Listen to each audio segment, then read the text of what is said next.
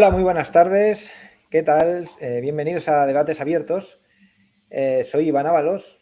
Como podéis ver, hoy no está Cristóbal. Hoy no, no ha podido estar y seré yo quien, quien conduzca el programa.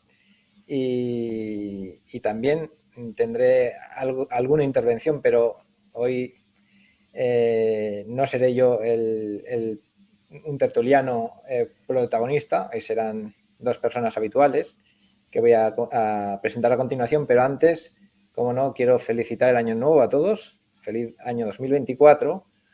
Un año que eh, se presenta eh, continuista totalmente con, con, el, y desde un punto de vista político, con el año 2023 y con toda la retaíla de años que llevamos ya del, del régimen del 78.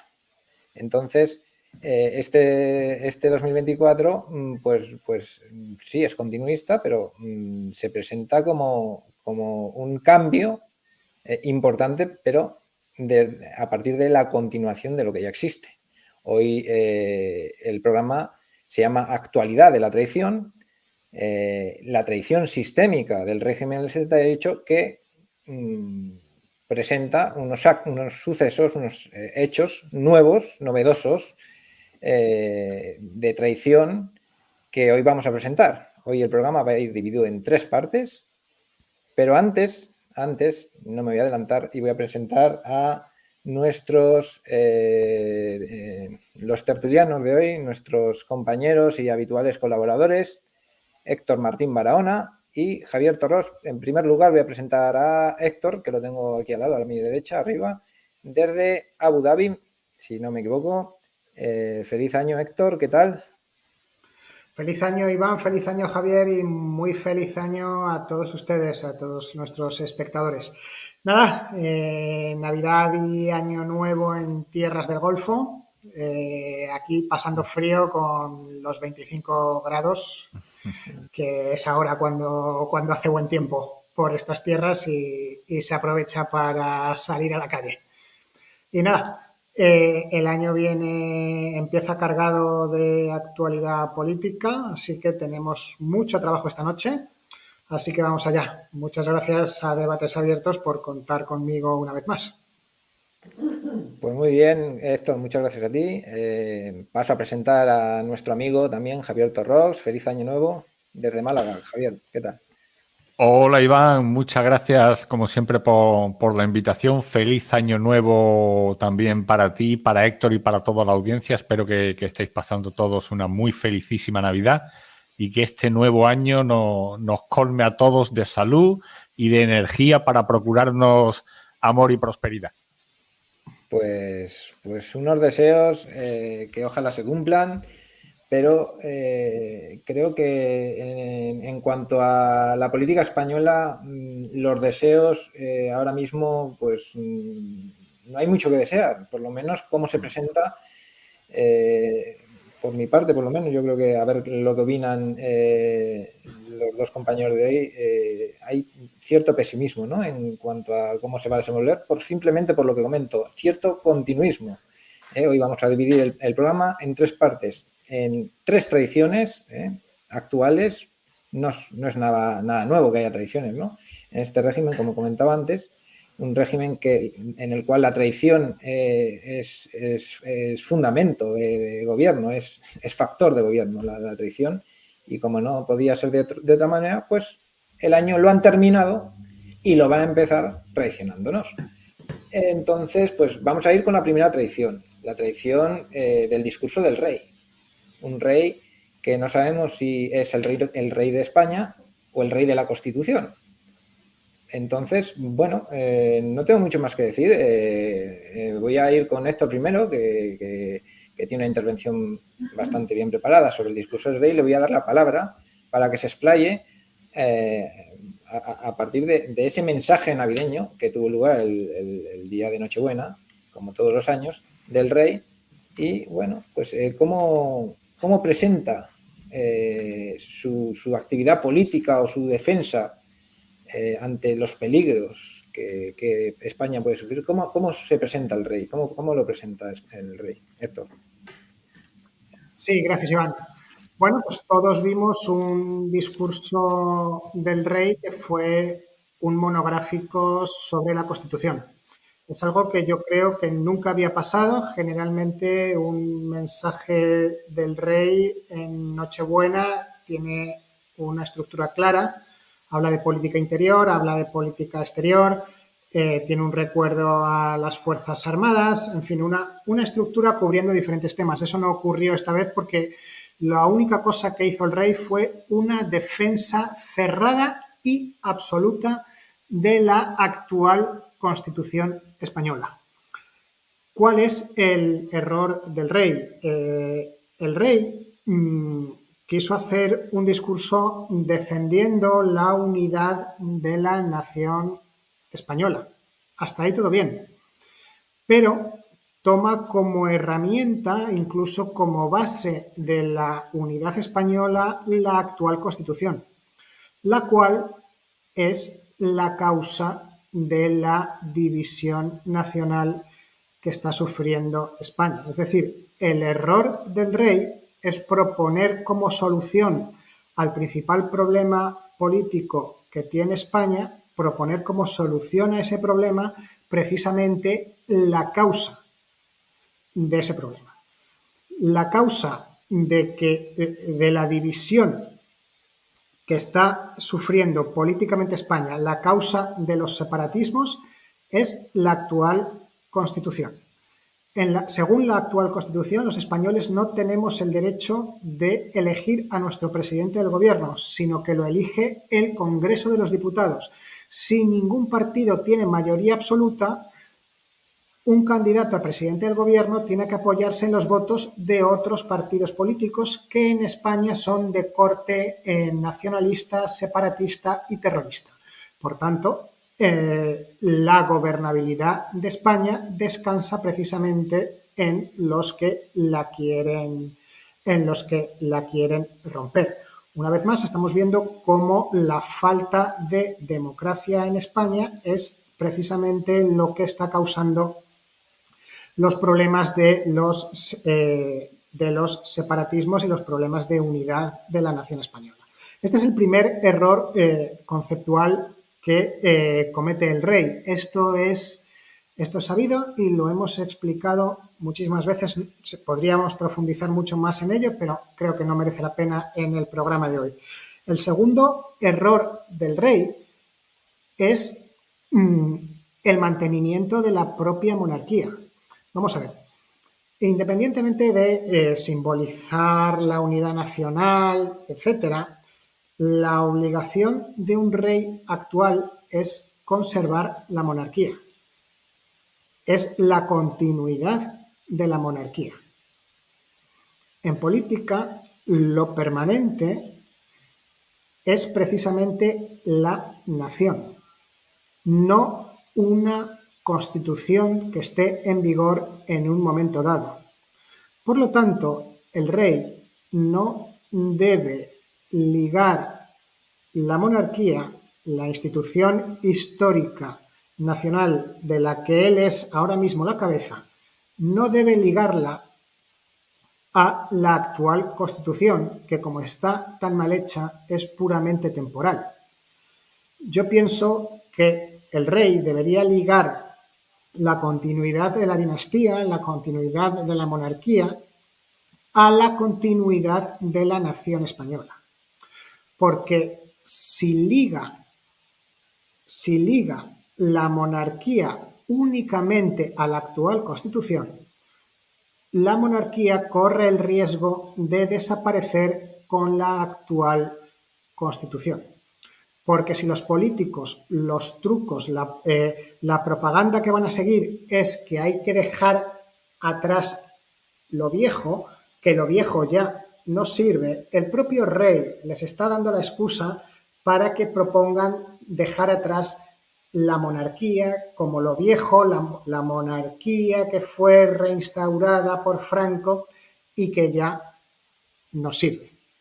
Por tanto, si el rey desea conservar la institución monárquica, yo creo que debe ligar la monarquía a la nación y no a esa que llaman constitución que fue hecha por los que fue hecha eh, por los políticos. Y, para mí estos son los, los, errores, los errores fundamentales del rey. No sé qué pensáis vosotros. Muchas gracias, Héctor. Pues, mm, pues a ver qué piensa Javier. Javier, directamente te doy la palabra. Sí, muchas gracias, Iván. Pues suscribo al milímetro todo, todo lo que ha comentado Héctor en su brillante primera intervención. Estoy totalmente de acuerdo con, lo que ha dicho de los, errores que ha cometido el rey, especialmente en, el último punto en el que el rey se está jugando la continuidad de la monarquía en España. La monarquía se está jugando en este momento su continuidad. Mm, yo estoy convencido, mm, y así lo, comento en, en, Federalismo Cacique, de que pueda haber Mm, ya un acuerdo en el que el rey esté de acuerdo con la evolución que está teniendo el sistema hacia un modelo federal de España en el que él se convierta en una especie de, emperador de, las distintas federaciones en las que se descomponga España y eventualmente se pueda volver a unir. O al menos, muy probablemente esa sea la idea que le hayan podido vender a él y que él tome como posible, como plausible y, como que pueda llegar a tomar realidad y a ser algo, un hecho, a ser efectivo. Yo dudo mucho que eso pueda llegar a convertirse en una realidad porque antes saltaría todo, absolutamente todo por los aires. Eh, tiene toda la razón Héctor cuando dice que, el rey se equivoca al, al vincular la continuidad de la monarquía a la Constitución, porque eso implica que el fin de la Constitución sería el fin de la monarquía, no ya solo de la dinastía Borbón, sino de la propia monarquía como institución eh, que ejerza la jefatura del Estado. Y, también eh, esas acciones de, símbolo que, le otorga la, Constitución, y bueno, y no solo la Constitución, sino también el legado de la historia, convierte a, la, a las monarquías en, cualquier lugar donde hay una monarquía, pues evidentemente la monarquía encarna el legado histórico y cultural de, de la nación sobre la que rige esa corona. A mí me gustaría llamar la atención sobre distintas cuestiones que, que dijo el rey a lo largo de su discurso. Es un discurso que, como ha dicho Iván, se centró, eh, perdón, Héctor, se centró especialmente eh, o prácticamente todo el discurso en hablar de la Constitución, en pedir el cumplimiento de la Constitución, la unidad de la Constitución, la integridad de la Constitución, bla, bla, bla de la Constitución y más Constitución. Todo era Constitución en el discurso de, del, rey Felipe en la pasada Nochebuena. Aquí habría que preguntarse, ¿por qué? ¿Por qué el rey siente esa necesidad de hacer un discurso centrándose de forma exclusiva en la Constitución? La única conclusión a la que podemos llegar es que el propio rey ve que la Constitución está en peligro, que hay algo que está amenazando la integridad de la Constitución, la capacidad de la Constitución para ser la, norma, la primera norma de rango jerárquico, jerárquico en el ordenamiento jurídico español y que eso se está tambaleando y que como ese edificio constitucional se está desmoronando, se tambalea, cimbrea, no tiene un, asiento firme en las instituciones sobre las que se levanta la Constitución, pues el rey siente la necesidad de hacer un discurso reivindicando lo que él considera que son las, las bondades de la Constitución. Y cuando reivindica esas bondades, pues el señor pues quiere decir grandes cosas, pero dice grandes tonterías. Y no solo dice grandes tonterías, sino que dice incluso lo contrario de lo que la realidad nos está contando. Eh, entre las tonterías que dices hay algo que me ha llamado mucho la atención, porque es que llega a decir que tenemos empleos y familias gracias a que la Constitución nos permite que tengamos empleos y familias. es, algo, es, apoteósico. Es como si gracias a la Constitución cada día saliera el sol, los días se sucedieran unos a otros y, la Tierra pudiera tener sus movimientos de, rotación, de traslación, de bamboleo que permiten las estaciones eh, eh, y y el universo mundo se rige gracias a la Constitución española. No, esto no es así, evidentemente. De hecho, algo muy grave que dijo mm, Felipe en su discurso y que llama mucho la atención son cosas como que la Constitución es el mayor éxito político de nuestra historia reciente. ¿Cómo es posible que el rey afirme que la Constitución es nuestro mayor éxito político reciente si tiene la necesidad de reivindicar la Constitución porque la propia Constitución se está desmoronando. ¿Dónde está ese éxito? Si usted necesita reivindicar la Constitución, es porque esa Constitución es un fracaso total. No solo porque se esté desmoronando la Constitución propiamente, sino porque está amenazando la integridad del sujeto constituyente español de la nación política española. Habla de que es la Constitución la que garantiza la unidad de, España y la que ha permitido superar divisiones pasadas. Pero vamos a ver, ¿de qué divisiones pasadas nos está hablando usted? De la dictadura. Está diciendo usted que las divisiones que había en España era durante la dictadura. O sea, no durante la guerra civil, sino durante la dictadura.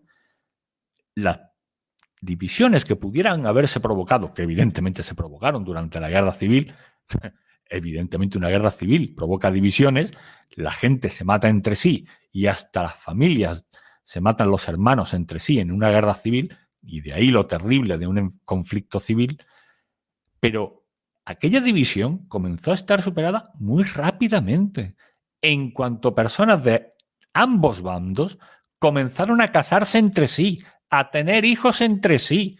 Aquello se superó en cuestión de unos pocos años.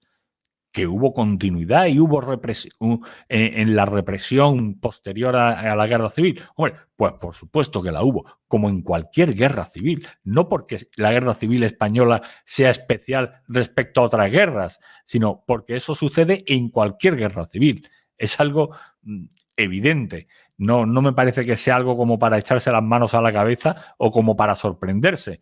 Pero algo también muy interesante que, que dijo es que tenemos el deber moral de evitar el germen de la discordia.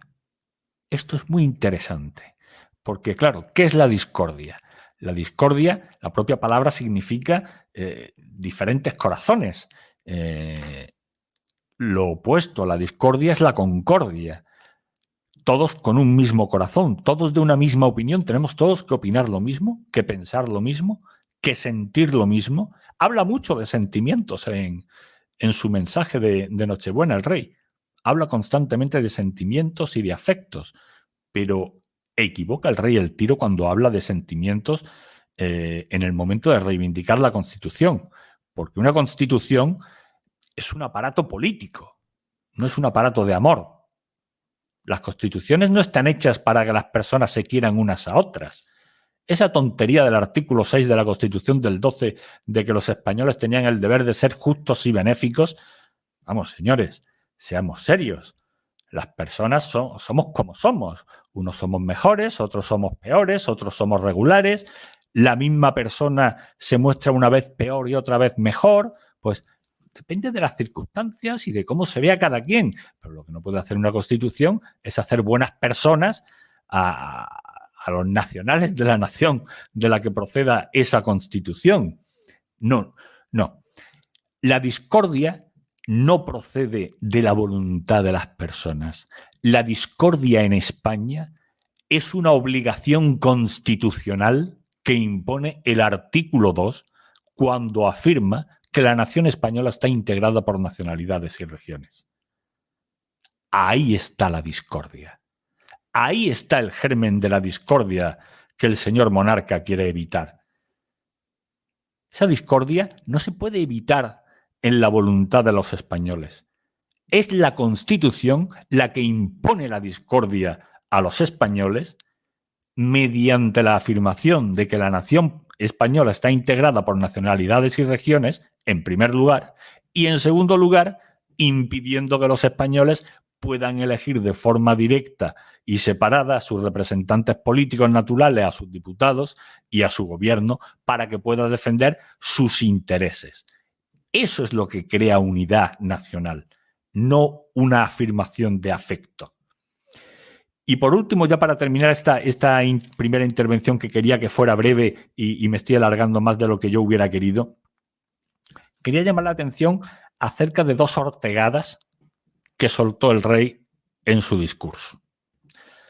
Habló de, cuando habló de división, hizo referencia a, a errores pasados de nuestra historia. Ah, los errores de nuestra historia, la división, aquello que decía Ortega en España invertebrada, de que eh, eh, España estaba unida cuando tenía un proyecto eh, exterior común, que fue la conquista de América y demás, y que cuando aquello se extinguió, pues España comenzó su decadencia y, comenzó su, su proceso de descomposición en el que aún estamos. No, eso no es así. Una nación es lo que es al margen de que tenga o no un proyecto exterior. No todas las naciones han tenido un imperio. El que España haya tenido un imperio y haya sido el imperio generador más grande que haya habido en la historia junto con el imperio romano, esa es otra cuestión. Y otra ortegada, muy al punto con esta también, fue cuando el rey afirmó que la, Constitución existe para un propósito compartido.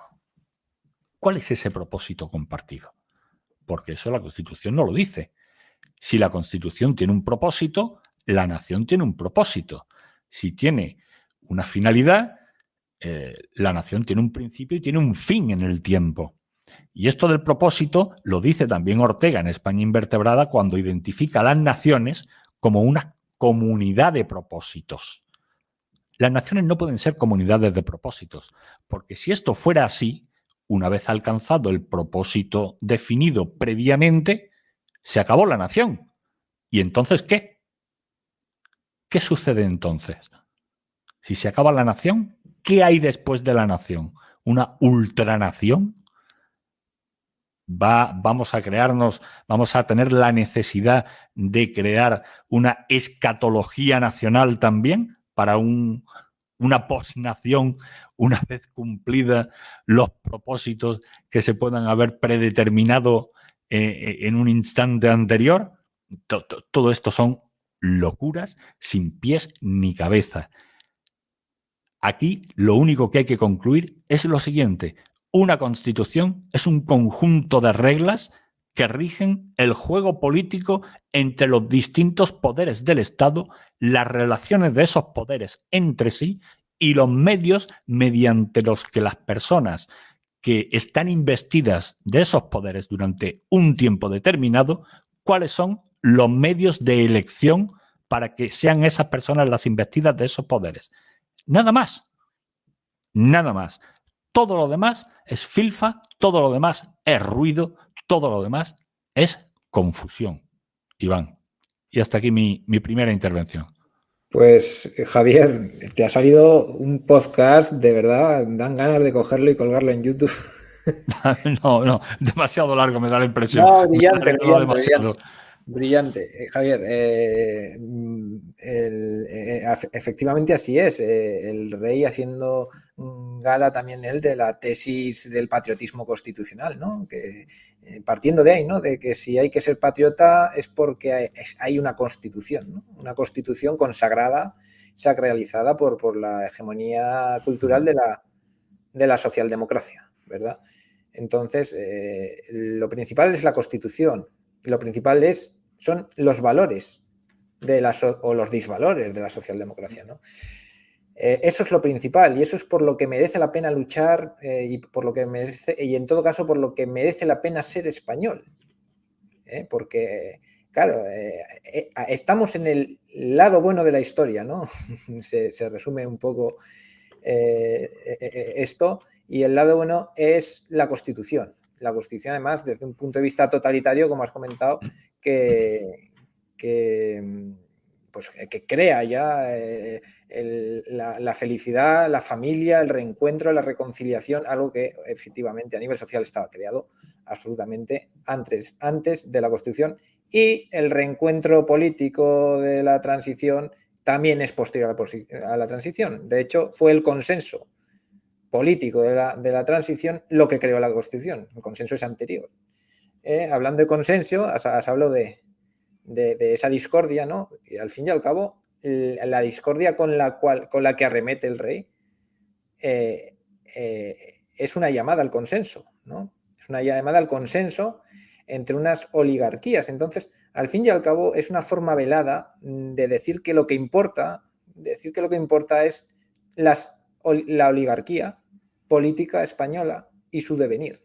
Eso es lo que se puede sacar en claro eh, de lo que ha dicho el rey y que, bueno, con la intervención de Javier Torros, pues ha quedado también bastante esclarecida. Yo quiero darle eh, la palabra a Héctor porque quiere comentar también eh,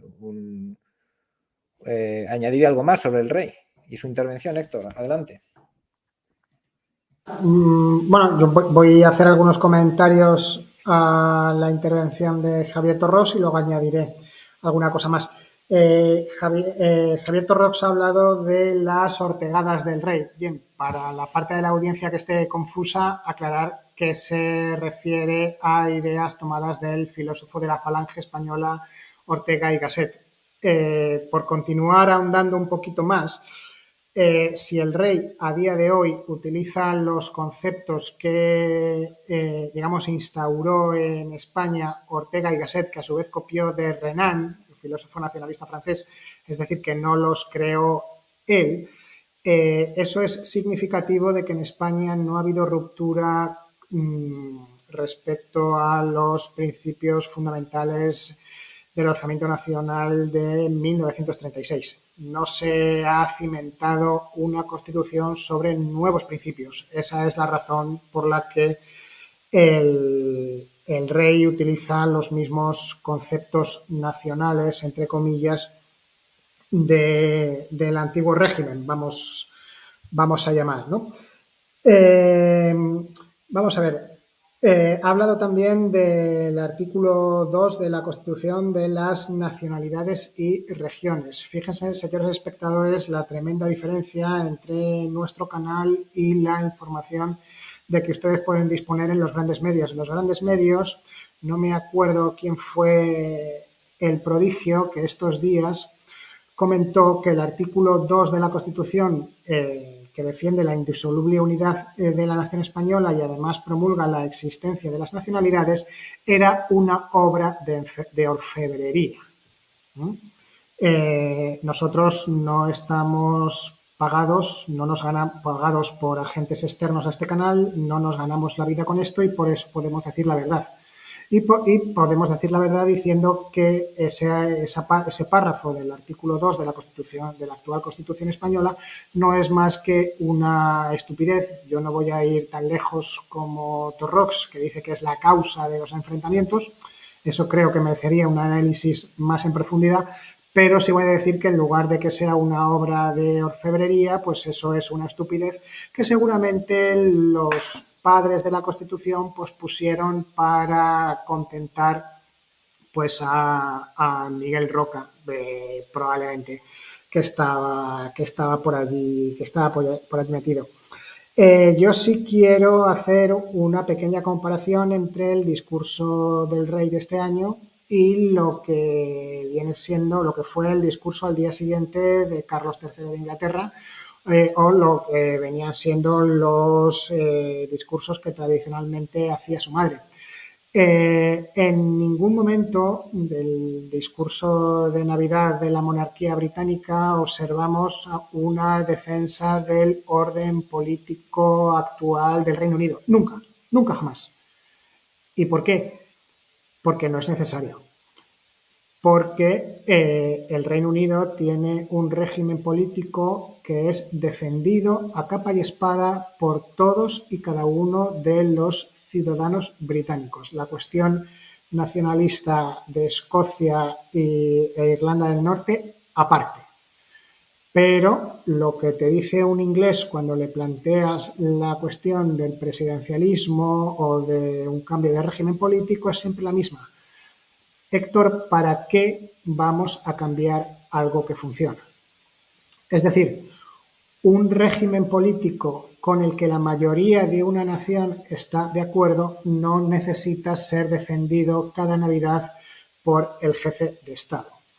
Esa es la razón por la que eh, el rey de Inglaterra nunca lo hace. Otra comparación importante, eh, el discurso del rey del Reino Unido, tanto el actual como el de su madre, que fue su madre la que inauguró la, tradición de hacer discursos en Navidad, siempre tiene una referencia religiosa del rey de Inglaterra como cabeza de la iglesia anglicana, eh, referencia religiosa de la que siempre carece el discurso del rey de España.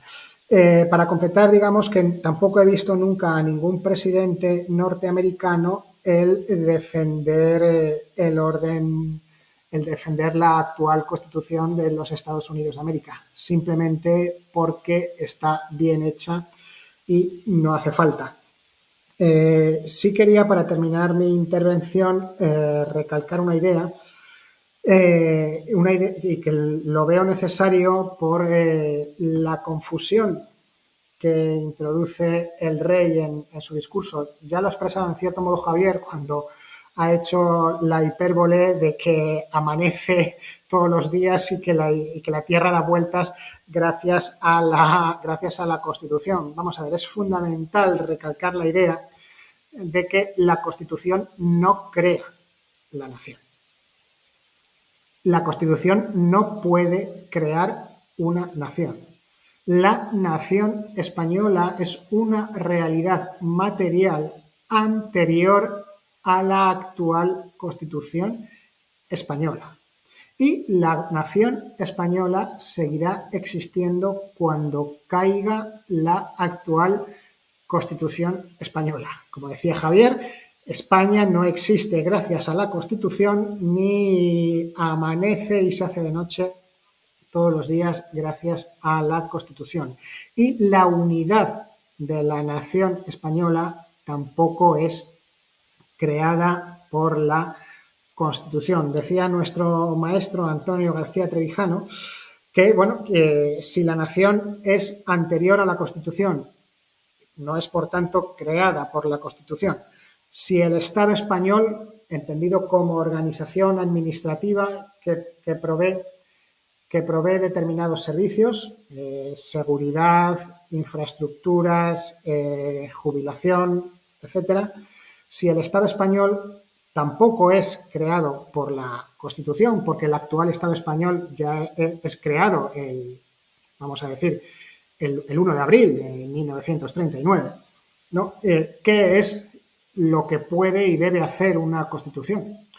Una constitución que dice Javier que debe ordenar eh, los poderes del Estado, eh, lo que debe hacer es separar los poderes.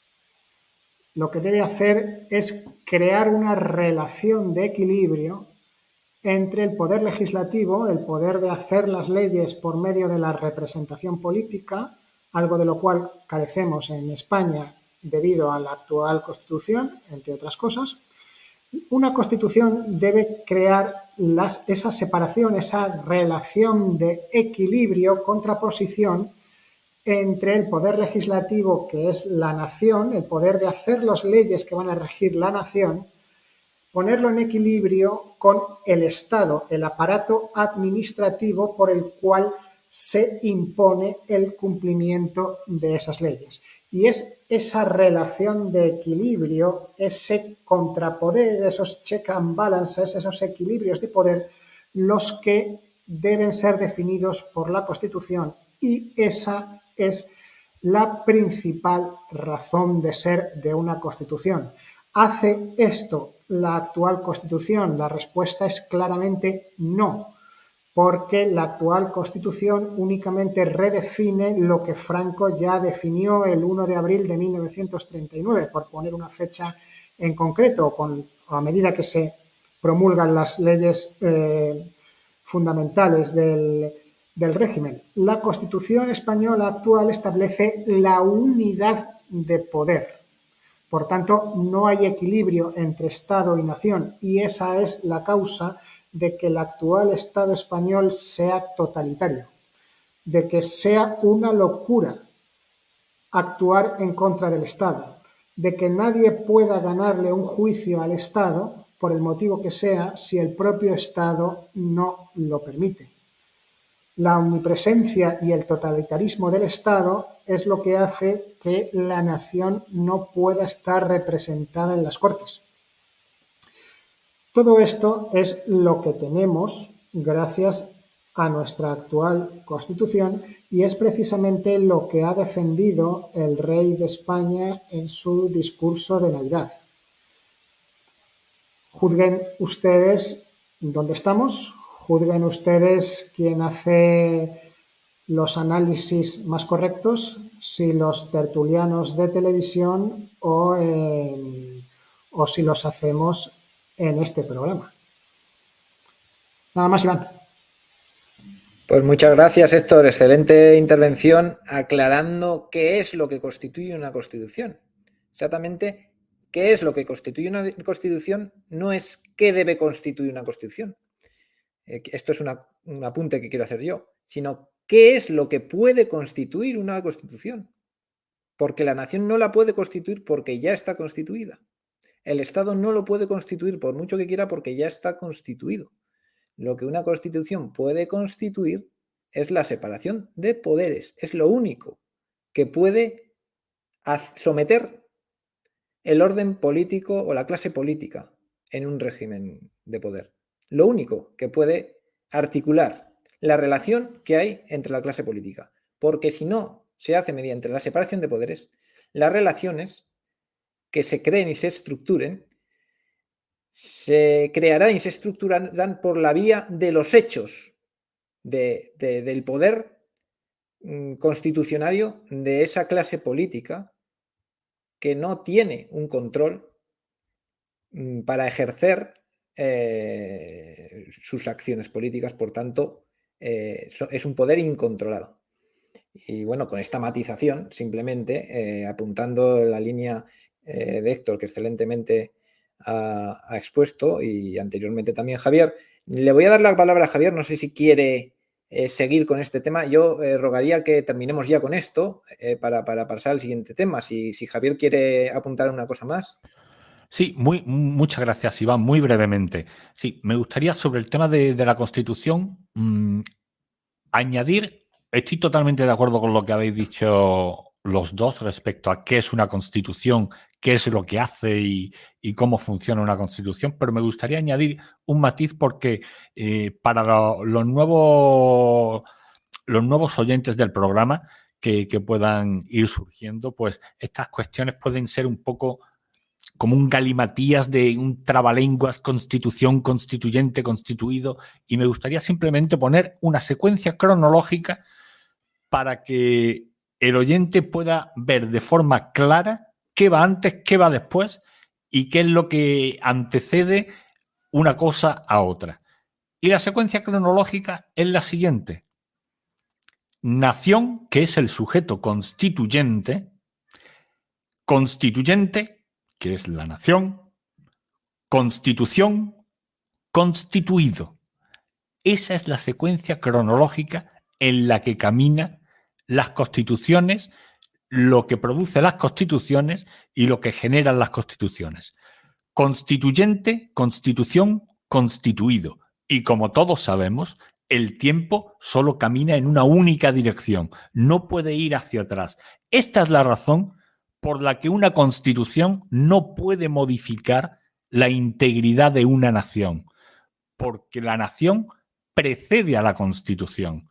Es un imposible, es un retrotraerse en el tiempo, es un ir del el agua que ha manado de una fuente mm, retroceder a la fuente y modificar la fuente. Bueno, hecha esta apreciación, eh, esta apreciación, perdón, hay una última cuestión sobre la que me gustaría llamar la atención acerca del discurso del rey, que me pareció dos cuestiones, muy brevemente. Creo que lo más importante que dijo, bueno, estas dos cosas son, yo las pondría, no, no sabría decir cuál de las dos es la más importante, pero yo creo que son las dos bastante serias. Una de ellas fue que dijo que fuera de la Constitución no hay una España en paz y en libertad. Es al contrario. Si el rey se ha visto en la obligación de decir esto, como muy bien apuntaba Héctor, si necesita hacer un panegírico del sistema político, es porque ese sistema político se está desmoronando, porque se viene abajo. Y si ve amenazada el rey en España la paz y la libertad, no es porque corramos peligro de quedarnos fuera de la Constitución, sino porque es la propia Constitución la que está amenazando la convivencia en paz y en libertad de los españoles. Insisto, como hemos insistido tantísimas veces desde debates abiertos. La Constitución no es la solución a los males políticos de España. La Constitución de 1978 es el motor de todos los males políticos de España. Y la otra cuestión a la que me quería referir eh, está situada al final del discurso del rey. El rey en los últimos párrafos, en las últimas eh, cuestiones a las que alude, hace un llamamiento a las distintas instituciones para que cada una cumpla con su obligación, para que cada una respete a las demás instituciones y para que cada una eh, se someta al orden constitucional.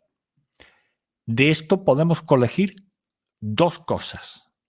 La primera, que esas instituciones, que son los poderes constituidos, están violando la Constitución.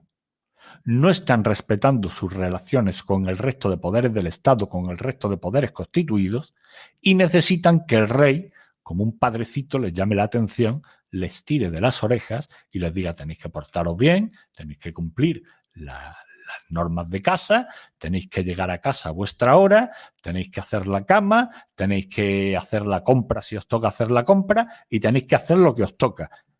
Si el rey necesita decirle esto a los poderes del Estado, es que los poderes del Estado no están dando cumplimiento a sus obligaciones. Y si los poderes del Estado no están dando cumplimiento a sus obligaciones, ¿cómo es que este hecho no tiene reproche social, no tiene reproche político y no tiene reproche penal. Esto significa que la violación de la Constitución en España por parte de los poderes del Estado es gratis, no tiene consecuencias. Y esto lo venimos viendo de forma reiterada, fáctica e irrefutable.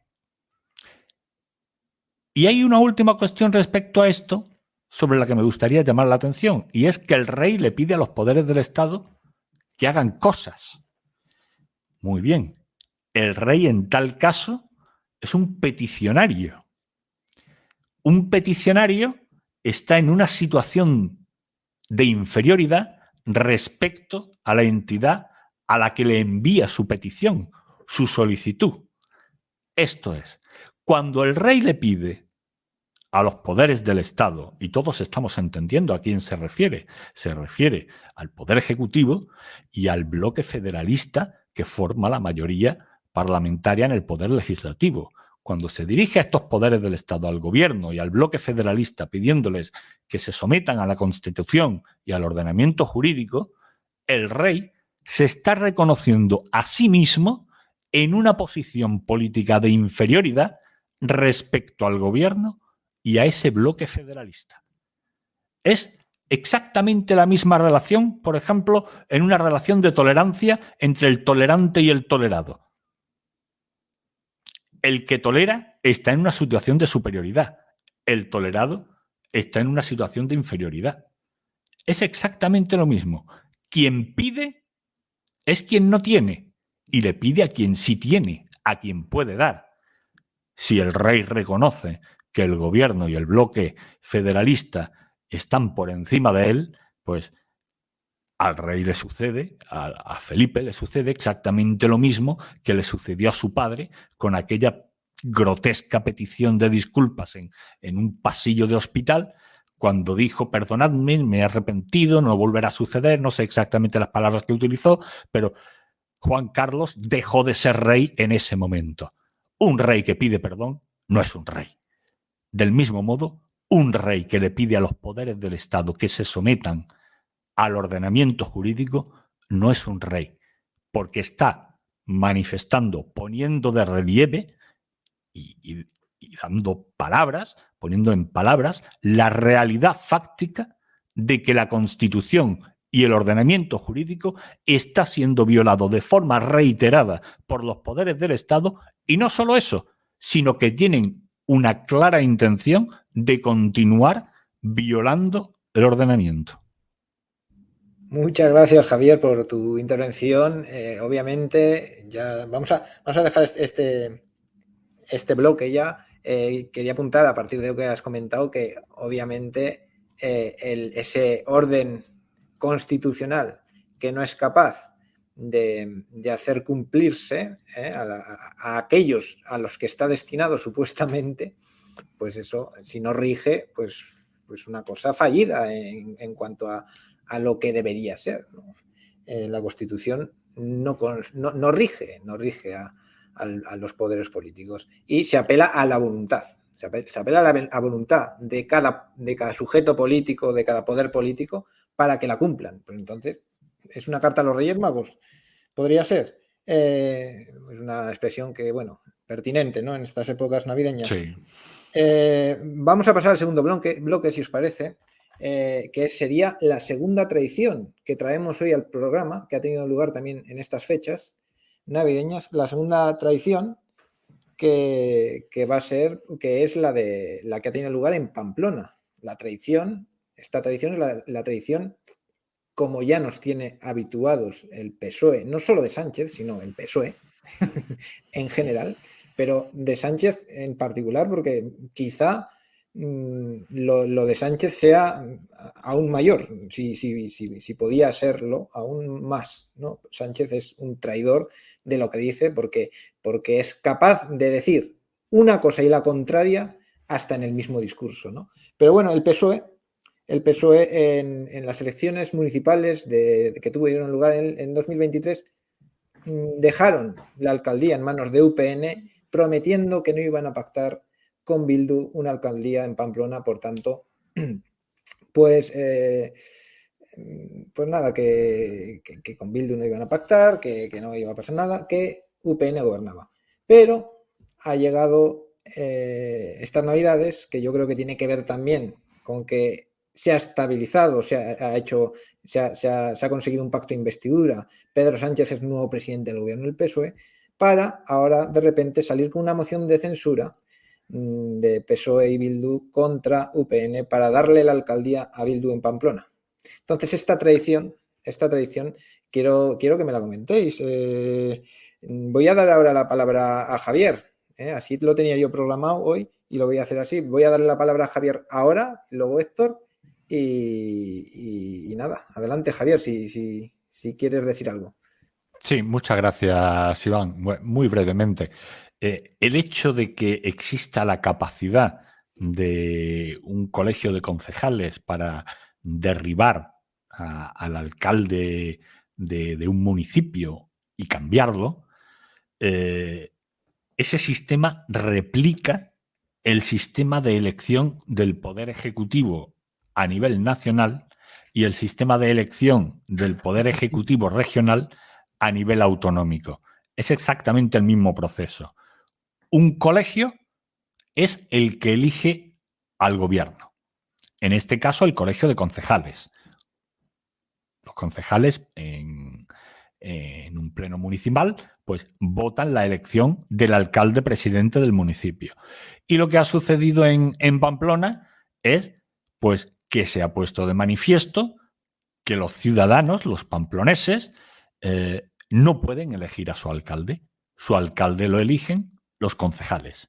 Ellos votaron mm, pensando que estaban eligiendo a un alcalde en las últimas elecciones municipales. Eh, el alcalde resultante fue el señor este de, UPN y, y resulta que ahora otras formaciones suman fuerzas, se unen, derriban a ese alcalde y lo cambian y ponen a otro. Muy bien, pues esto es el 78 que nos hemos dado. Un sistema en el que la elección del poder no está en manos del gobernado, la elección del gobierno no está en manos del gobernado, sino que está en manos de las élites de los partidos, de la aristocracia de los partidos, de los señoritos de los partidos. Ellos son los que ponen y quitan gobiernos a nivel nacional, a nivel regional a nivel provincial en las diputaciones provinciales, aunque bueno, las diputaciones provinciales de hecho ni tan siquiera hay elecciones a ellas, se constituyen a través de los resultados de las elecciones municipales y en las elecciones municipales que tampoco hay posibilidad de elegir de forma directa al alcalde. ¿Qué es lo que está sucediendo aquí? Pues que todo esto forma parte de, pactos de los que nada sabemos, eh, que se están haciendo en la trastienda, del mismo modo que también hay pactos que el señor Sánchez habrá alcanzado con el señor Puigdemont, de los que tampoco sabemos nada. Podemos intuir que, en qué puedan consistir esos pactos, de los que ya el primer resultado es haber hecho presidente del gobierno a Pedro Sánchez, pero esto va a ser una sucesión de actos que, vamos a ir viendo a lo largo de, esta legislatura, de los próximos meses y años, en los que eh, el señor Sánchez, pues, ha vendido España para poder comprar el gobierno. Y entre las, los hitos de pago de esa venta de España, pues uno de esos hitos de pago es darle la alcaldía de Pamplona a ETA. En este momento, ETA gobierna en la ciudad de Pamplona.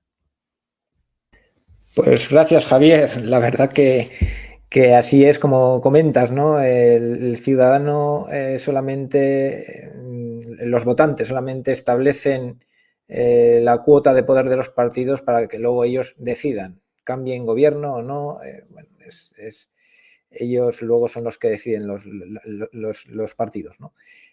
voy a darle la, la palabra a Héctor sobre, sobre la alcaldía Pamplona. ¿Qué tienes que decir, Héctor?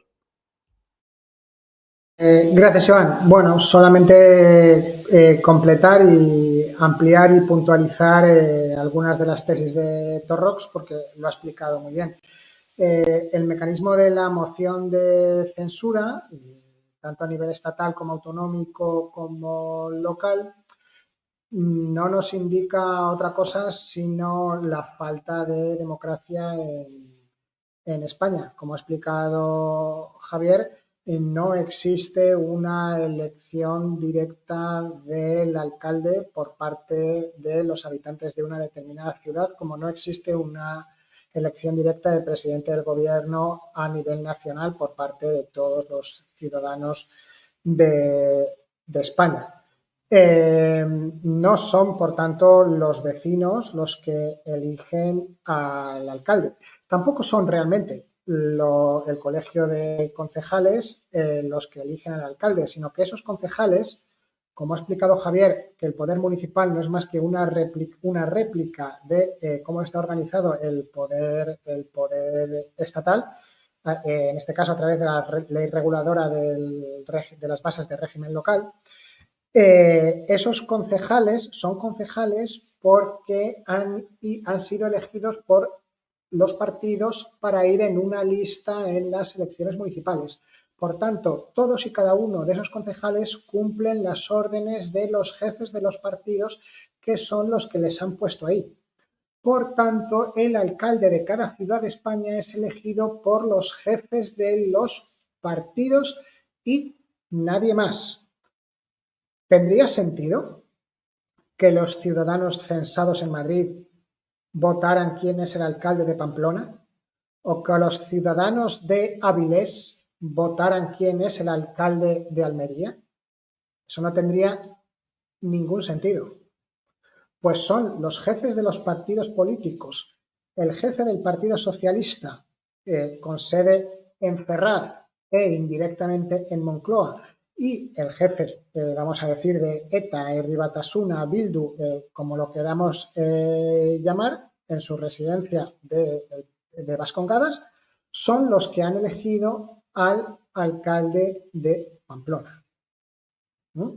Decía mi querido y admirado a nivel personal el periodista Gorka Landaburu, un, saludo Gorka si nos estás escuchando, yo me acuerdo de cuando trabajábamos juntos en la misma empresa y sabes que, sabes que te admiro por tu, calidad humana, por haber sido sobre todo capaz de perdonar a, los que te hicieron el atentado que te arrancó las manos.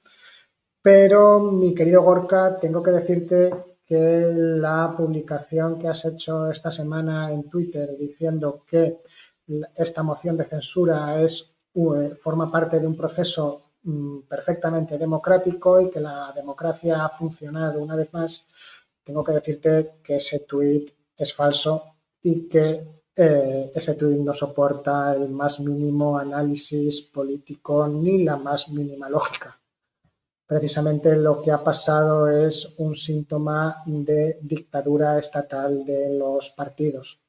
Gorka.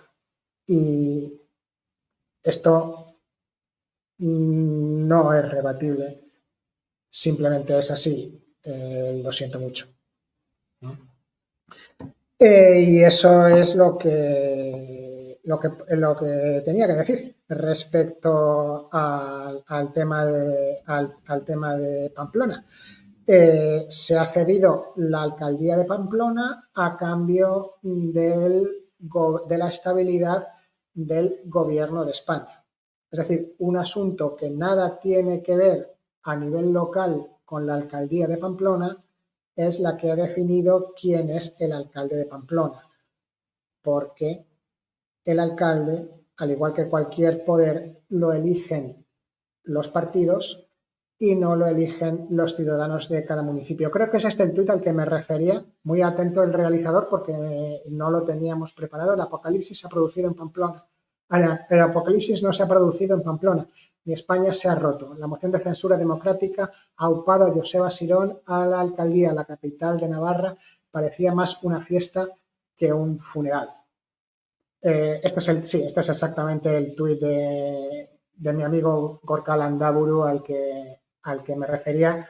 Bueno, ya, lo he comentado, eh, gracias, a, gracias a Adrián, nuestro realizador que está, está detrás de, las cámaras, pero este es mi análisis. ¿eh?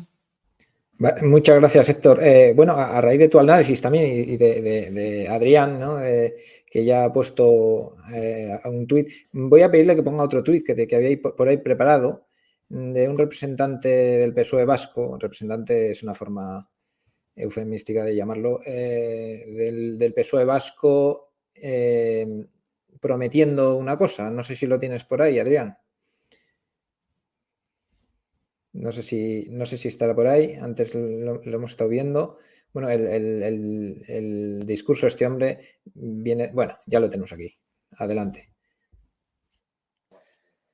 Mire, yo no voy a entrar a valorar las decisiones que hayan adoptado desde el Partido Socialista de, Navarra porque no soy quien para, hacerlo. Eso tendrá que responderlo nuestros compañeros de, Navarra. Mire, mi garantía es mi palabra. Mi garantía es mi palabra.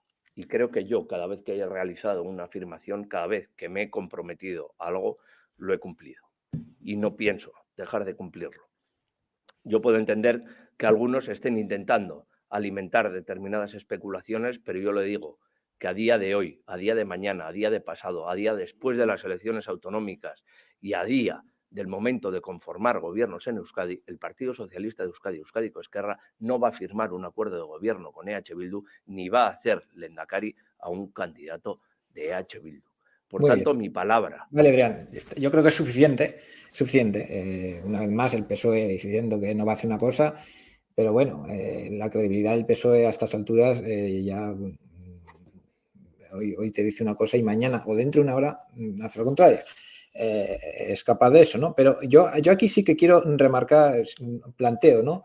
Eh, porque sí que veo alguna diferencia entre mm, lo que pasa en País Vasco con la relación mm, que pueda tener el PSOE con Bildu en País Vasco y cómo afectaría eso a su gobierno, al gobierno central de, español.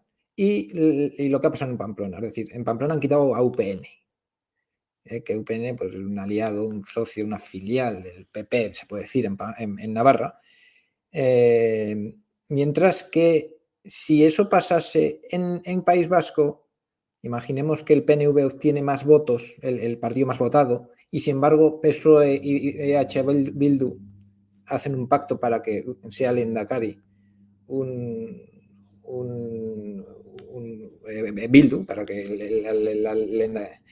es que no me sale el nombre en vasco, que sea Lendakari el, el jefe de Bitlu, no sé si Otegui o quien sea, em, eso podría tener repercusiones en el bloque federalista central del Estado central. Es decir, el PNV se vería aquí perjudicado, ya no sería el PP o el UPN, sería el PNV. Entonces, quizá estas palabras de, este, eh, de, este representante del PSOE en el País Vasco sí que tengan eh, cierto sentido en ese, sentido, valga la redundancia. No sé, voy a dar la, palabra a Javier, a ver qué opina de esto.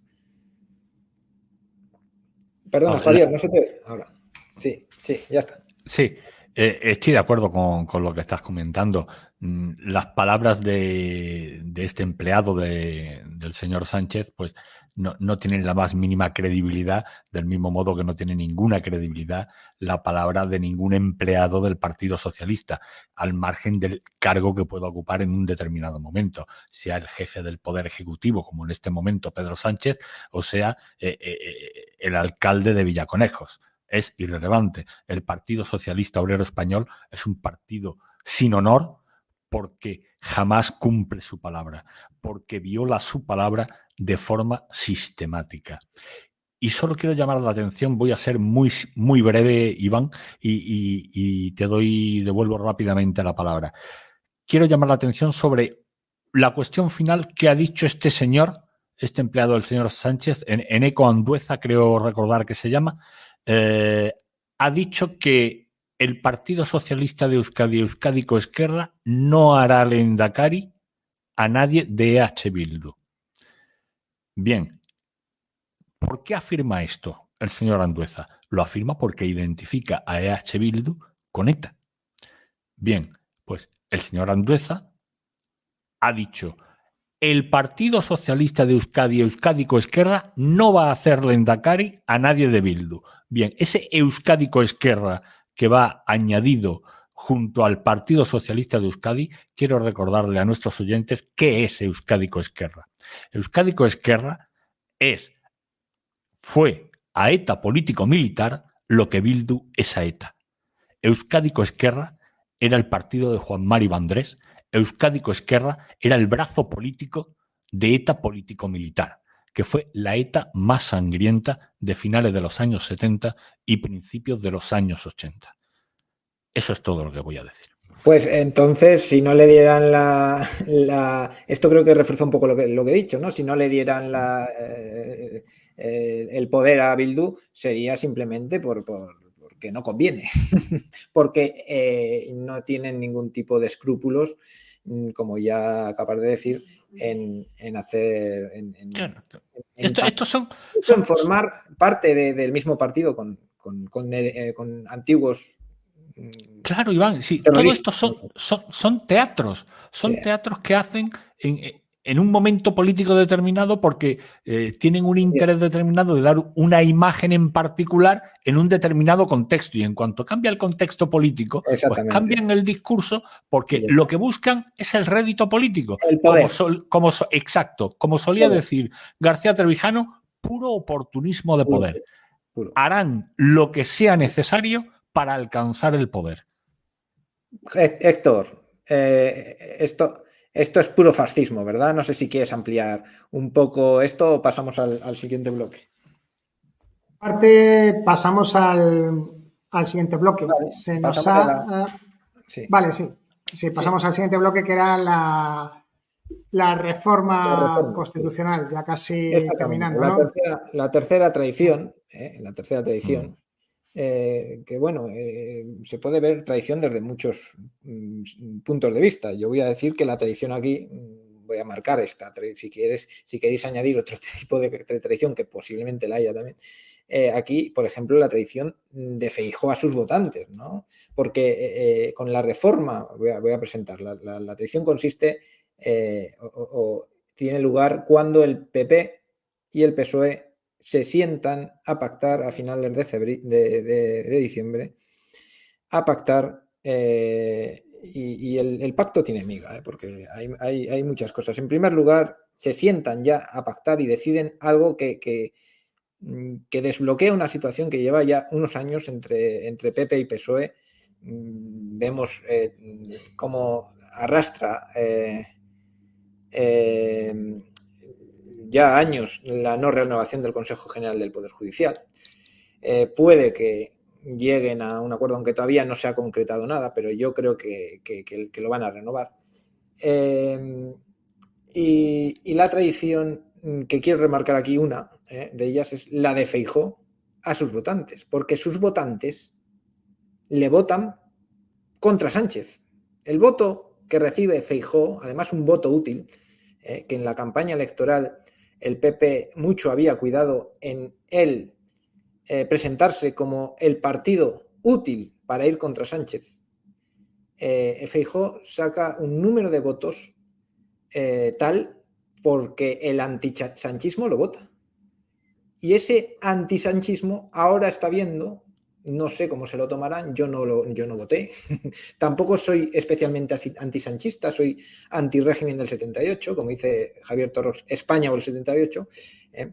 Eh, pero, em, pero ese antisanchismo está viendo ahora cómo Feijó va a pactar con Sánchez.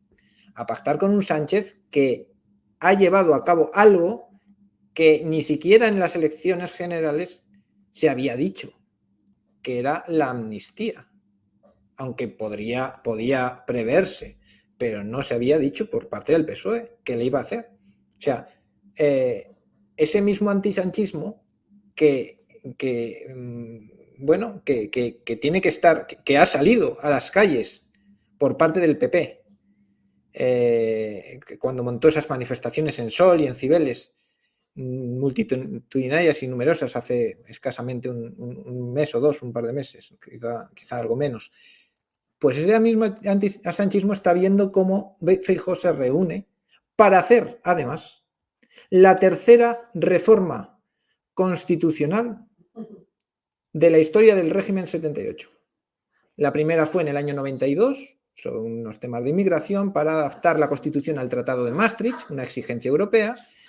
En la siguiente, la de 2010, eh, para eh, dar prioridad al déficit, déficit, a cumplir el déficit y eh, en tercer lugar, que también es una exigencia europea, en este caso mm, siempre se alude a Merkel, que fue la, que exigió esa reforma, y ahora se encaminan a reformar un, artículo que no tiene mucha trascendencia, cambiar un término y algo más es cierto, que aquí van un poco con la ideología de género y, con ese eh, incumplimiento que, que, ya estamos acostumbrados del artículo 14 de la Constitución, en el cual eso de que todos somos iguales eh, en función de sexo, raza, color, etcétera, no se cumple cuando le dan prioridad a la mujer y a los niños.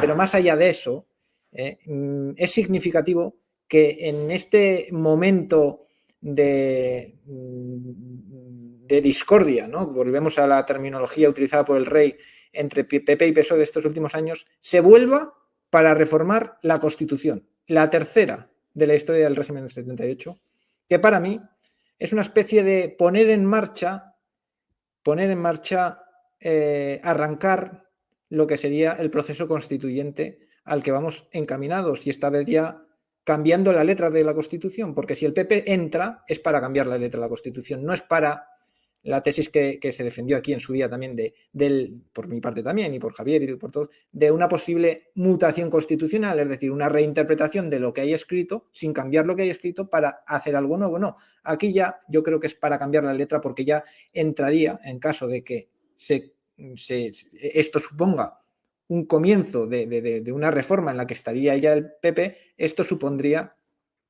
la, la reforma la reforma del régimen en sí, con el PP ya como una fuerza que le daría una fuerza ya con constituyentes suficiente como para cumplir los requisitos que la Constitución mm, exige ¿no? para hacerlo. Eh, voy a dar la. Bueno, ahora, ahora le voy a dar la palabra a Héctor, ¿de acuerdo? Eh, adelante, Héctor. Sí, gracias. Bueno, eh, tenemos una. A ver, tenemos una constitución que eh, no fue realizada eh, por la propia nación española a través de la representación en unas cortes constituyentes, sino que fue realizada por la propia oligarquía política que todos pasaron por la ventanilla de Carlos Arias, es decir, todos aceptaron el régimen franquista y fue desde dentro del régimen franquista como hicieron lo que lo que hoy se llama nuestra actual Constitución, que se basa en el consenso entre los distintos miembros de esa oligarquía, no se basa en la libertad política, en la libertad constituyente de la nación libremente, libremente expresada. Decía nuestro maestro Antonio García Trevijano que siempre que hay consenso entre los políticos es porque hay reparto de botín. Sí, claro. Eh, en la mesa del consenso, el que no está sentado a la mesa es porque está en el plato. Eh, como España se gobierna totalmente a espaldas de la nación porque la nación no tiene ningún resorte ni para elegir ni para controlar el poder, pues es la nación la que está en el plato que se está sirviendo en la mesa del consenso.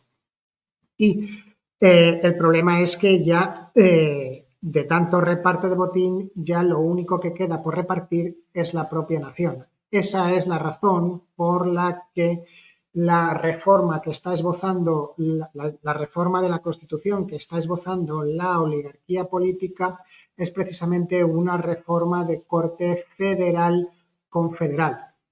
Es decir, eh, ¿cuál es la importancia de esto? Vamos a ver, me gustaría eh, aclarar un, par de conceptos antes de continuar. El concepto de federación y el concepto de confederación. Son dos conceptos muy similares y además análogos. Una federación o una confederación son distintas naciones que existen, cada una con su Estado, que se federan o se confederan, es decir, se juntan para conformar un solo Estado.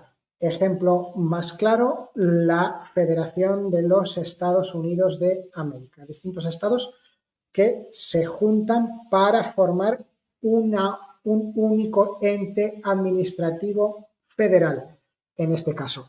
En el caso de una federación, los distintos estados no tienen poder para legislar por sí mismo algo que aún no esté legislado por el poder federal.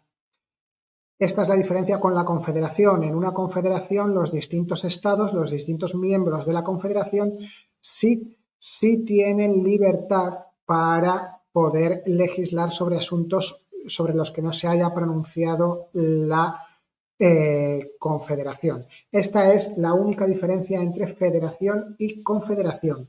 Dentro de una federación y de una confederación hay algunos estados que pueden conservar su derecho a decidir su derecho a la autodeterminación, incluso su derecho a la independencia, independientemente de que el ente formado sea una confederación o una eh, federación.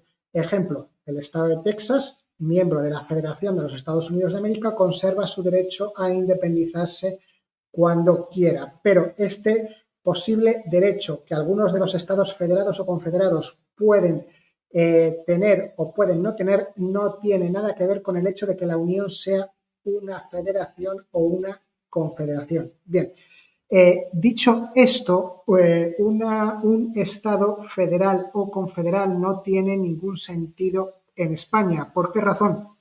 Porque en España solamente existe una nación y solamente, que es la nación española, y solamente existe un Estado, que es el Estado español. Entonces, para hacer una federación o una confederación, lo que habría que hacer sería dividir el estado actual en varios trozos, aunque solo sea durante un segundo, para volver a juntarlos otra vez. Y si no hacemos eso, entonces lo que estamos haciendo no es ni una confederación ni una confederación. Esta es la razón por la que en España, con su actual estructura nacional y administrativa estatal, no se puede hacer una confederación. Perdón, ¿se me escucha? Que me parece que me he quedado sin batería. yo, te escucho. ¿eh? Vale, vale, vale, vale. Es que me, acabo de quedar sin, batería en, este cacharro. Eh, poniendo esta eh, aclaración de conceptos en consonancia con lo que iba siendo mi hilo discursivo de la, em, de la reforma constitucional, lo que quieren colar por detrás es de momento una disposición adicional a la Constitución eh, que ha pedido el PNV que incluiría un supuesto derecho a decidir, el cual tendría más sentido si se da al Estado una... ¿Tendría más sentido? No, no lo tendría, pero sería más fácil de vender y de ser aceptado si se diese al nuevo Estado español una estructura confederal y no una estructura unitaria en la cual se van transfiriendo competencias a las distintas comunidades autónomas, que es la actual forma del Estado, del Estado español. Eh, y este es el asunto mm, del que estamos hablando.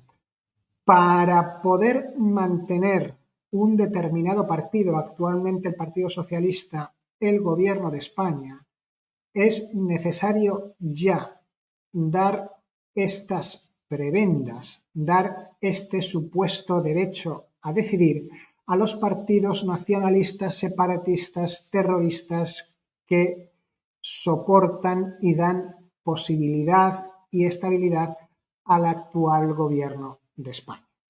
Esta es la verdadera, el verdadero daño que está haciendo la actual eh, Constitución española. Nos decía un oyente y amigo mío, Gerardo del Caz Esteso, hace, hace unos minutos en los comentarios que si por favor podíamos hablar, sí, aquí, muchas gracias Adrián, si es posible, agradecería su visión sobre el título octavo y la fragmentación territorial que ha generado muchos problemas.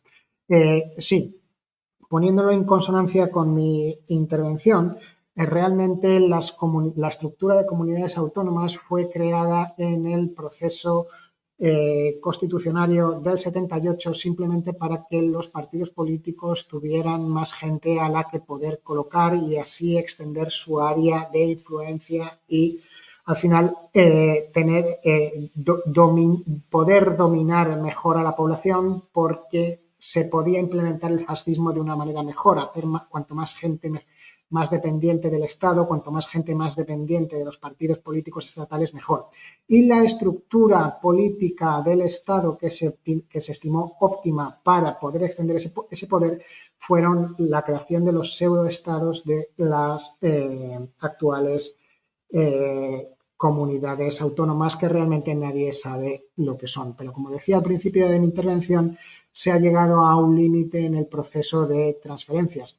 Por lo tanto, lo siguiente es eh, pura transferencia de soberanía, que es de lo que estamos hablando en esta propuesta de reforma constitucional.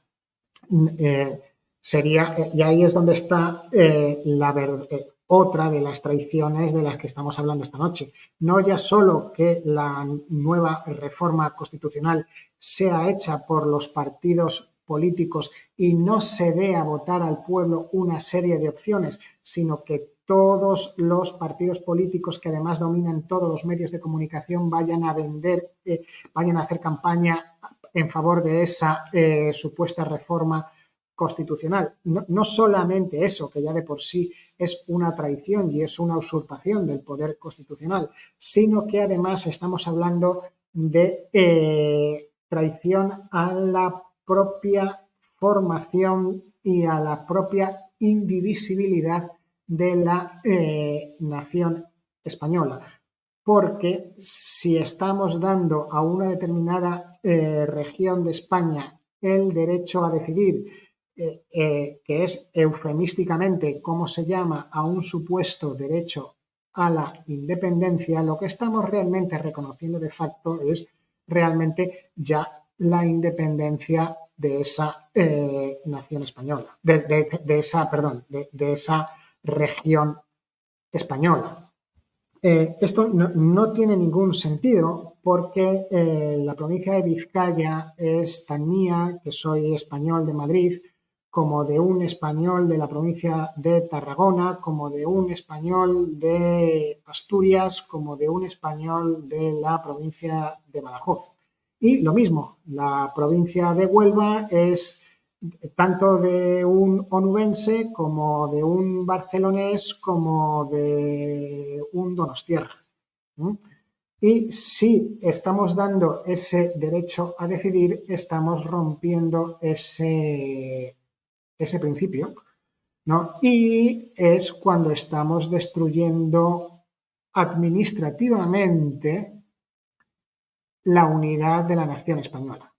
Ahí lo dejo de momento. He dicho muchas cosas, eh, posiblemente se podrían haber ordenado mejor, pero ahí os lo dejo a vosotros. Gracias, Héctor. Bueno, pues ha sido directamente a la, reforma eh, que, prevemos aquí que va a existir, ¿no? Eh, así es, y, lo que supondría, ¿de, acuerdo? yo le voy a dar la palabra ahora a Javier, pero mm, sí que mm, me gustaría que Javier volviese un poco a, el planteamiento inicial, porque claro, Héctor ha comentado que le conviene al PSOE para gobernar esto, o sea, esto es necesario al PSOE, ¿por qué? Porque los socios de gobierno eh, actuales le exigen eso para, ser gobierno. Entonces, claro, esto es un, problema que lo trae el propio sistema, ¿no? Ya de, serie, vamos a decirlo así. Eh, pero, mm, pero claro, el PP, yo lo que apunto, lo que he apuntado en la primera intervención es que el PP está eh, metiéndose en esto. El que, el que, necesita esto para gobernar es el PSOE, pero el PP ya está empezando. Yo, yo lo que estoy planteando es si el PP se va a meter también en esta reforma, ¿no?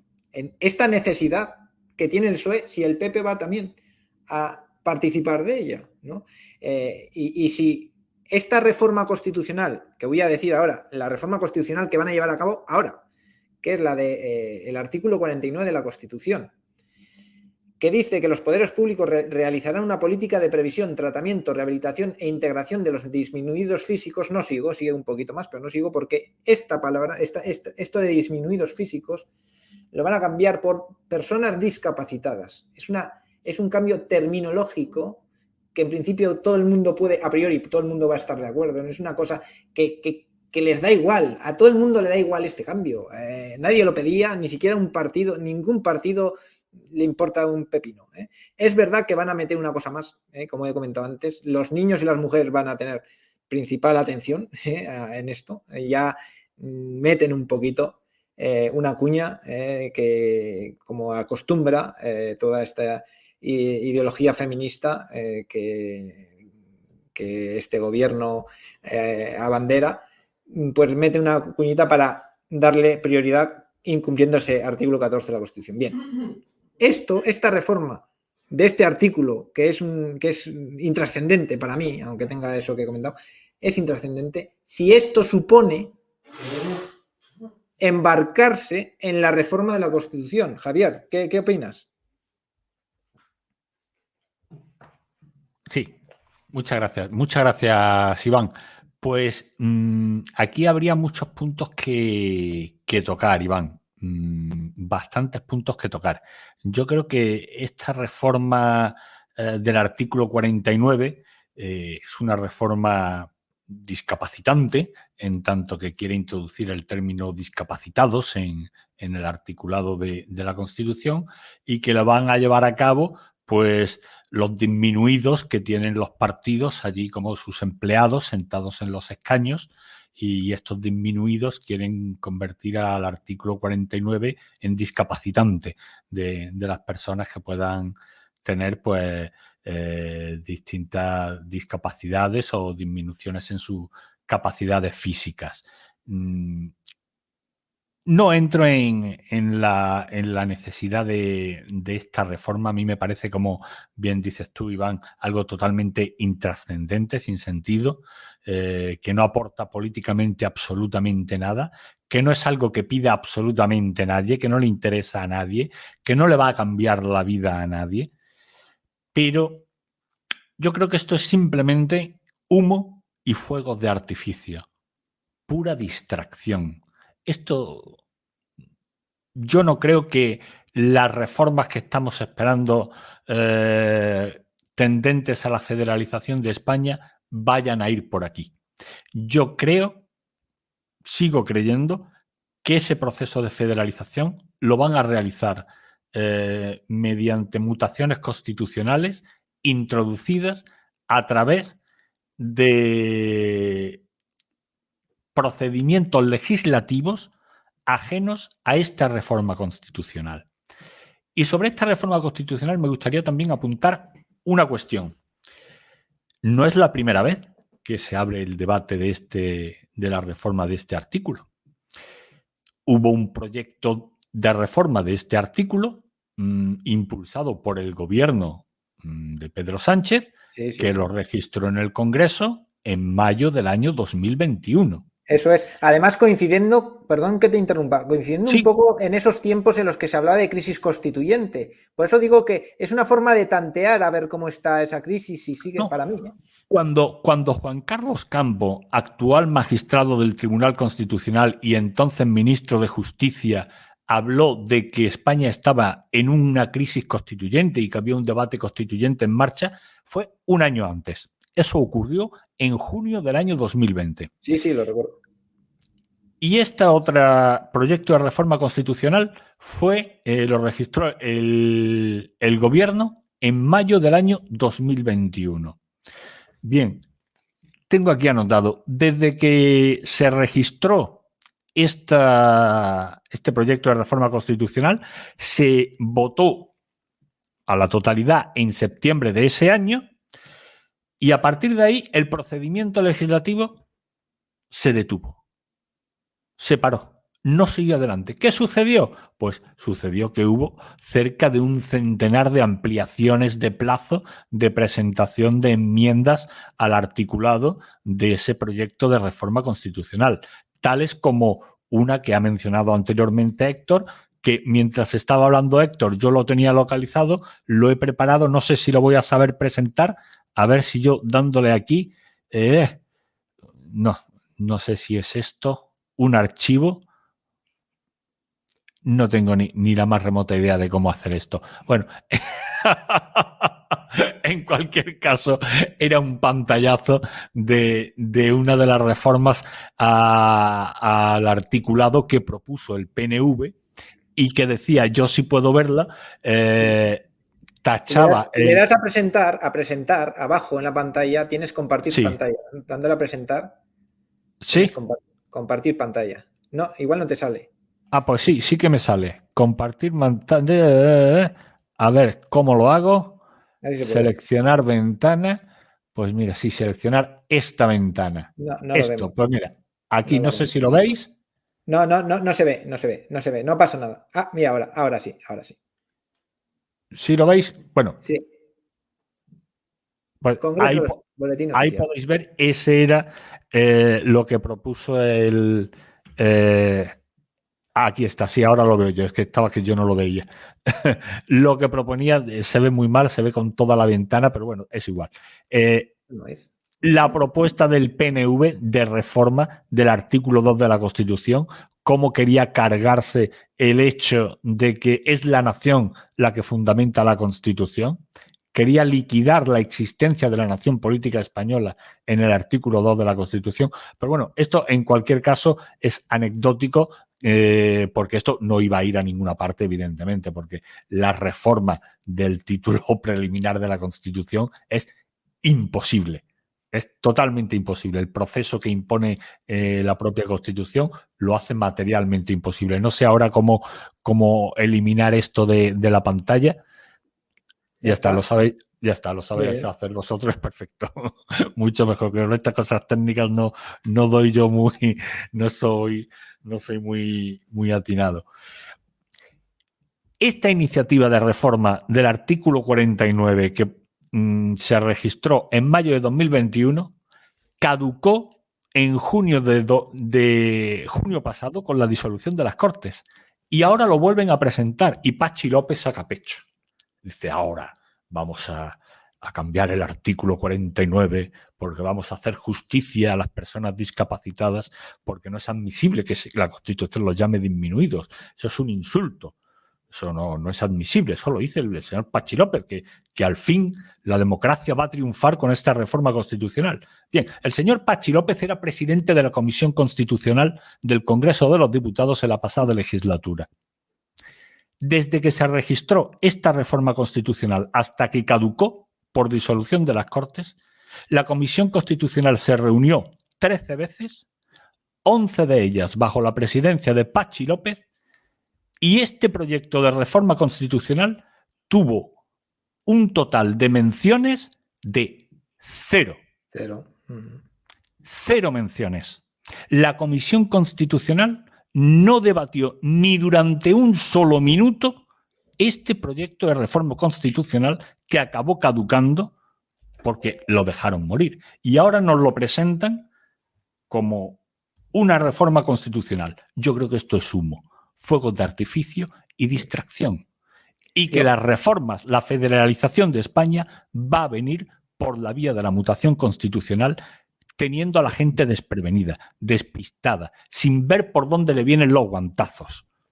Yo, señalo una, cosa. Sí, Héctor, ¿quieres, ¿quieres intervenir algo? Sí, el micrófono. Sí, gracias. ¿no? Únicamente completar esto que, dice Javier Torrox, que se va a hacer la reforma posiblemente con unas leyes de rango inferior. Eso es así precisamente porque no tenemos democracia en España, porque el Poder Judicial no es independiente. Porque si existiera un Poder Judicial independiente que pudiese parar de manera inmediata una determinada ley que contradice a la Constitución porque le establece un cambio, no se podría cambiar la Constitución de esta forma que está comentando Javier. Entonces, eh, es que todo viene de, de lo mismo es imposible que la, que la, nación española tenga control sobre las leyes que le gobiernen ni sobre su reforma.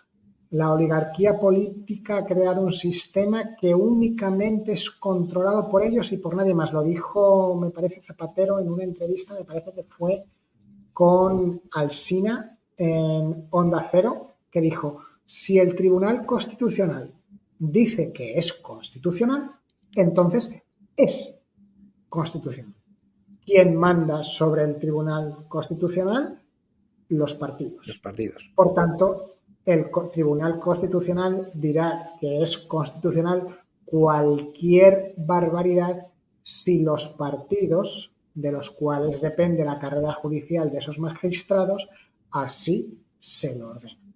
Es decir, estamos en el mismo caso que en las leyes habilitantes de Hitler de 1935 en la República de Weimar. Ese es el sistema que tenemos y ese es el sistema que sufrimos. ¿Cómo lo hagan? ¿Qué, más da cómo lo hagan? Si lo pueden hacer como quieran. Un momento, a mí sí me interesa. ¿eh? lo pueden hacer a las claras. Pues a mí me interesa, a mí me interesa. Si, no hacemos nada, si, si, si, seguimos votando y por tanto reconociendo la legitimidad de este sistema, es que lo pueden hacer como quieran. Es que es hasta, hasta tal punto pueden hacerlo como quieran, Héctor e Iván, que mm, los alcaldes dictan bandos, dictan legislaciones municipales en Madrid, también en Málaga, para restringir la circulación de los ciudadanos.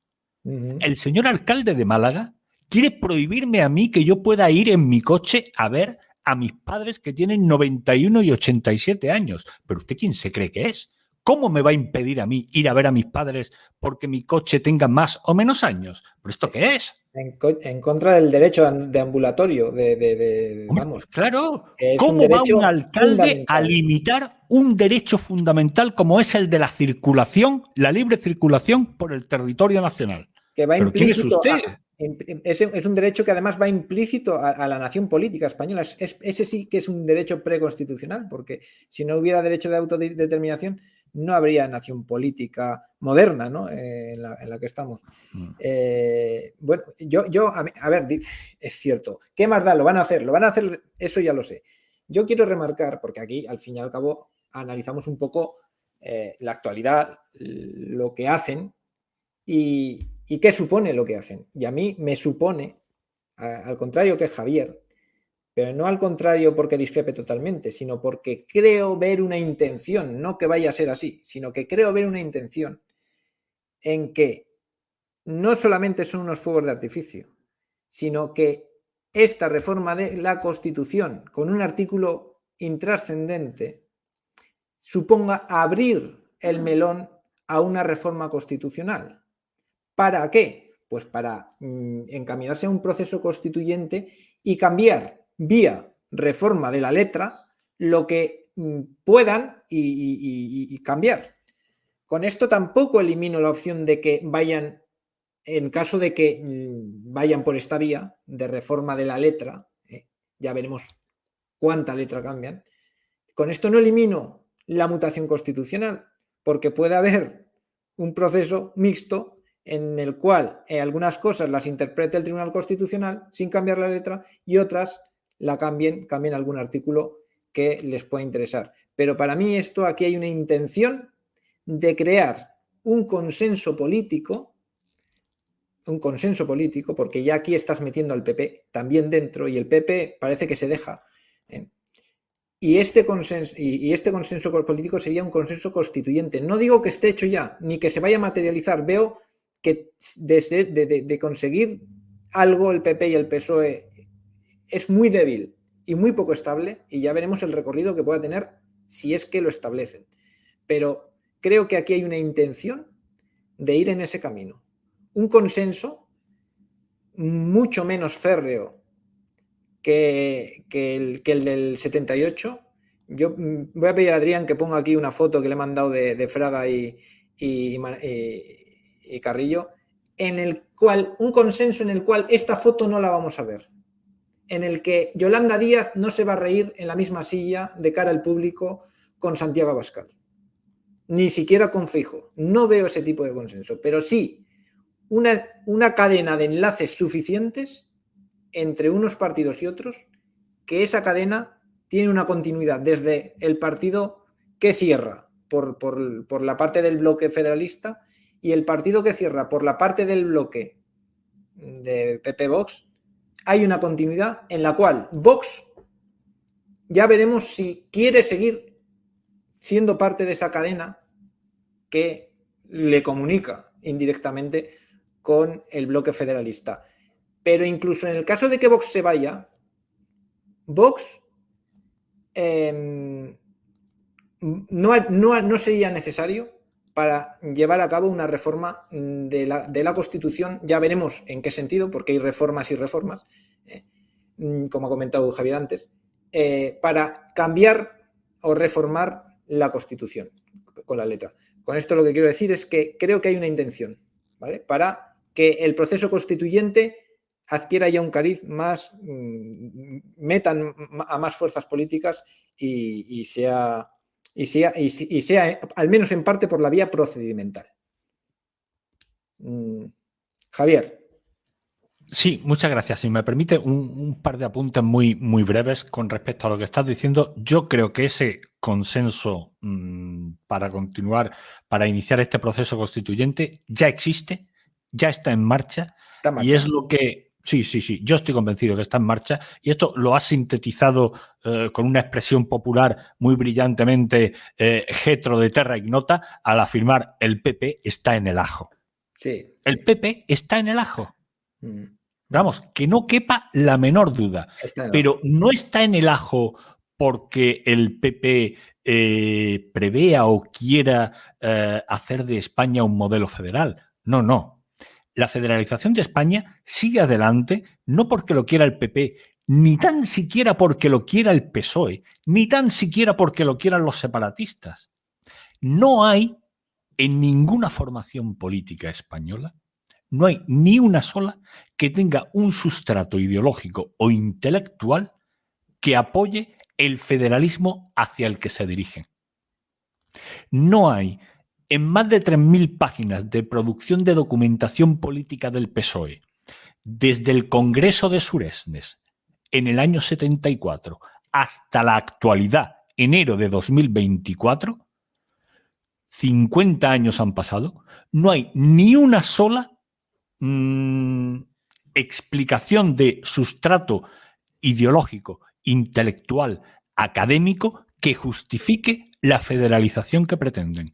Sí que menciona el PSOE eh, su pretensión de hacer de España una república federal de trabajadores en sus resoluciones políticas en los años 70. Ya en el Congreso de Surennes eh, dedicaron una resolución expresa de forma, eh, una resolución política, perdón, de forma expresa a las nacionalidades y regiones pero no hay un sustrato intelectual ni ideológico detrás de eso. Lo único que hay es un objetivo de dar satisfacción a las redes clientelares que los sostienen en las posiciones de poder que ocupan. Y una, una, coyuntura es, al fin y al cabo, es la coyuntura de poder lo que, lo que, lo que nos lleva a esto. Claro, claro. lo único que quieren es sostenerse en el poder. comprar el poder. No es por que eso, eso es anti-español, per se o lo que sea. Es que, eso es. es que lo que prima, lo que dirige todo es el poder, la ambición de poder por el poder. Y esa es la misma razón por la que el PP está en el ajo. Porque quieres participar del reparto del botín.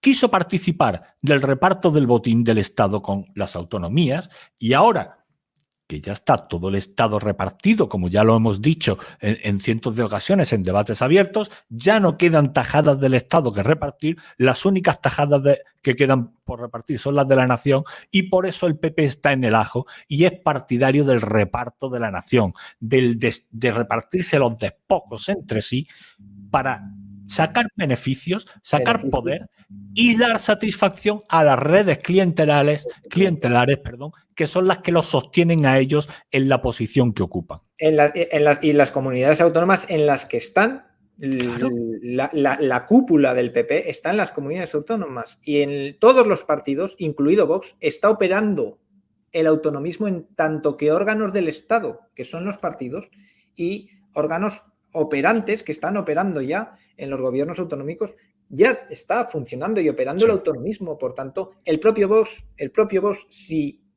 porque esto es una encrucijada Vox, esto es una encrucijada Vox. Vox, eh, ¿qué opina? y vamos a terminar, ¿eh? esto es lo, último. ¿Qué, pensáis que puede hacer Vox? Porque claro, Vox aquí se ve en una encrucijada, pero Vox está gobernando con el PP. ¿Es capaz Vox de, por mucha crítica que haga, pero no romper con el PP, aunque el PP se embarque en esta reforma y Vox, al fin y al cabo, mm, hacer desde un punto de vista indirecto un apoyo también a todo lo que, lo que se va a hacer. ¿Es capaz Vox de, romper con eso o no se atreverá y seguirá? Al fin y al cabo, ¿le hará gracia al político de turno de Vox que está en una comunidad autónoma, en un gobierno, eh, que ya está mm, sacando tajada, que Abascal le diga, en el caso de que Abascal se le pase por la cabeza, vamos a romper el gobierno con el PP. Eh, ¿Cómo veis a Vox? Eh, Héctor, si quieres comentar tú algo. Y venga, mm, en Vox yo creo que ha habido, yo creo que ha habido una batalla entre los de camisa azul y los liberales y la batalla ha sido ganada por los de camisa azul. Y para mí esa es la causa de la salida de Iván Espinosa de los Monteros. Entonces, si, si ganan los de camisa azul, yo creo que mm, Vox acabará o bien fusionado por el PP, integrado dentro del PP, o bien eh, irá abocado a la desaparición electoral en un par de en un par de elecciones generales, como ya le pasó a UPyD y como ya le pasó a Ciudadanos. E incluso es posible que los que han ganado la victoria dentro de Vox tengan esa misión. Digo solamente es posible, pero creo que es una hipótesis mm, factible que, tiene sentido. Mm, parece claro que eh, Vox no es aceptado dentro del consenso de la reforma constitucional del resto de partidos. Eh, parece ser que el objetivo es dejarlo fuera y hacer una campaña de marketing para defender la reforma constitucional, entre otras cosas, porque deja fuera a Vox. Entonces, entonces eh, a Vox yo no le veo otra salida que eso, o la clandestinidad, la lucha desde fuera del propio régimen político, o la desaparición. Así es como yo veo a Vox. Eh, yo creo que tenemos que ir acabando, Iván. Entonces, no sé si quieres que haga ya mi intervención final o si quieres, pues, pues queréis completar algo más de Vox y, no, mira, vamos a hacer una final. vamos a hacer una cosa. Concluyes ya tú. Eh, luego le doy la palabra a Javier Torres. Si, quiere hablar algo de Vox, también que, hable en su última intervención y terminamos el programa. Héctor, adelante. Mm, vale, yo quiero poner, eh, para terminar, quiero poner esta deriva federalista de España en contexto internacional. Eh, en Occidente vivimos actualmente un movimiento político que es el globalismo, que persigue una especie de gobierno global, sino planetario, sí un gobierno que agrupe a varios países. Eh, lo que es necesario para que los globalistas consigan ese objetivo, que yo todavía veo lejano y difícil, es la desaparición de los estados-nación. Y para la desaparición de los estados-nación es necesaria la destrucción de las, de las naciones.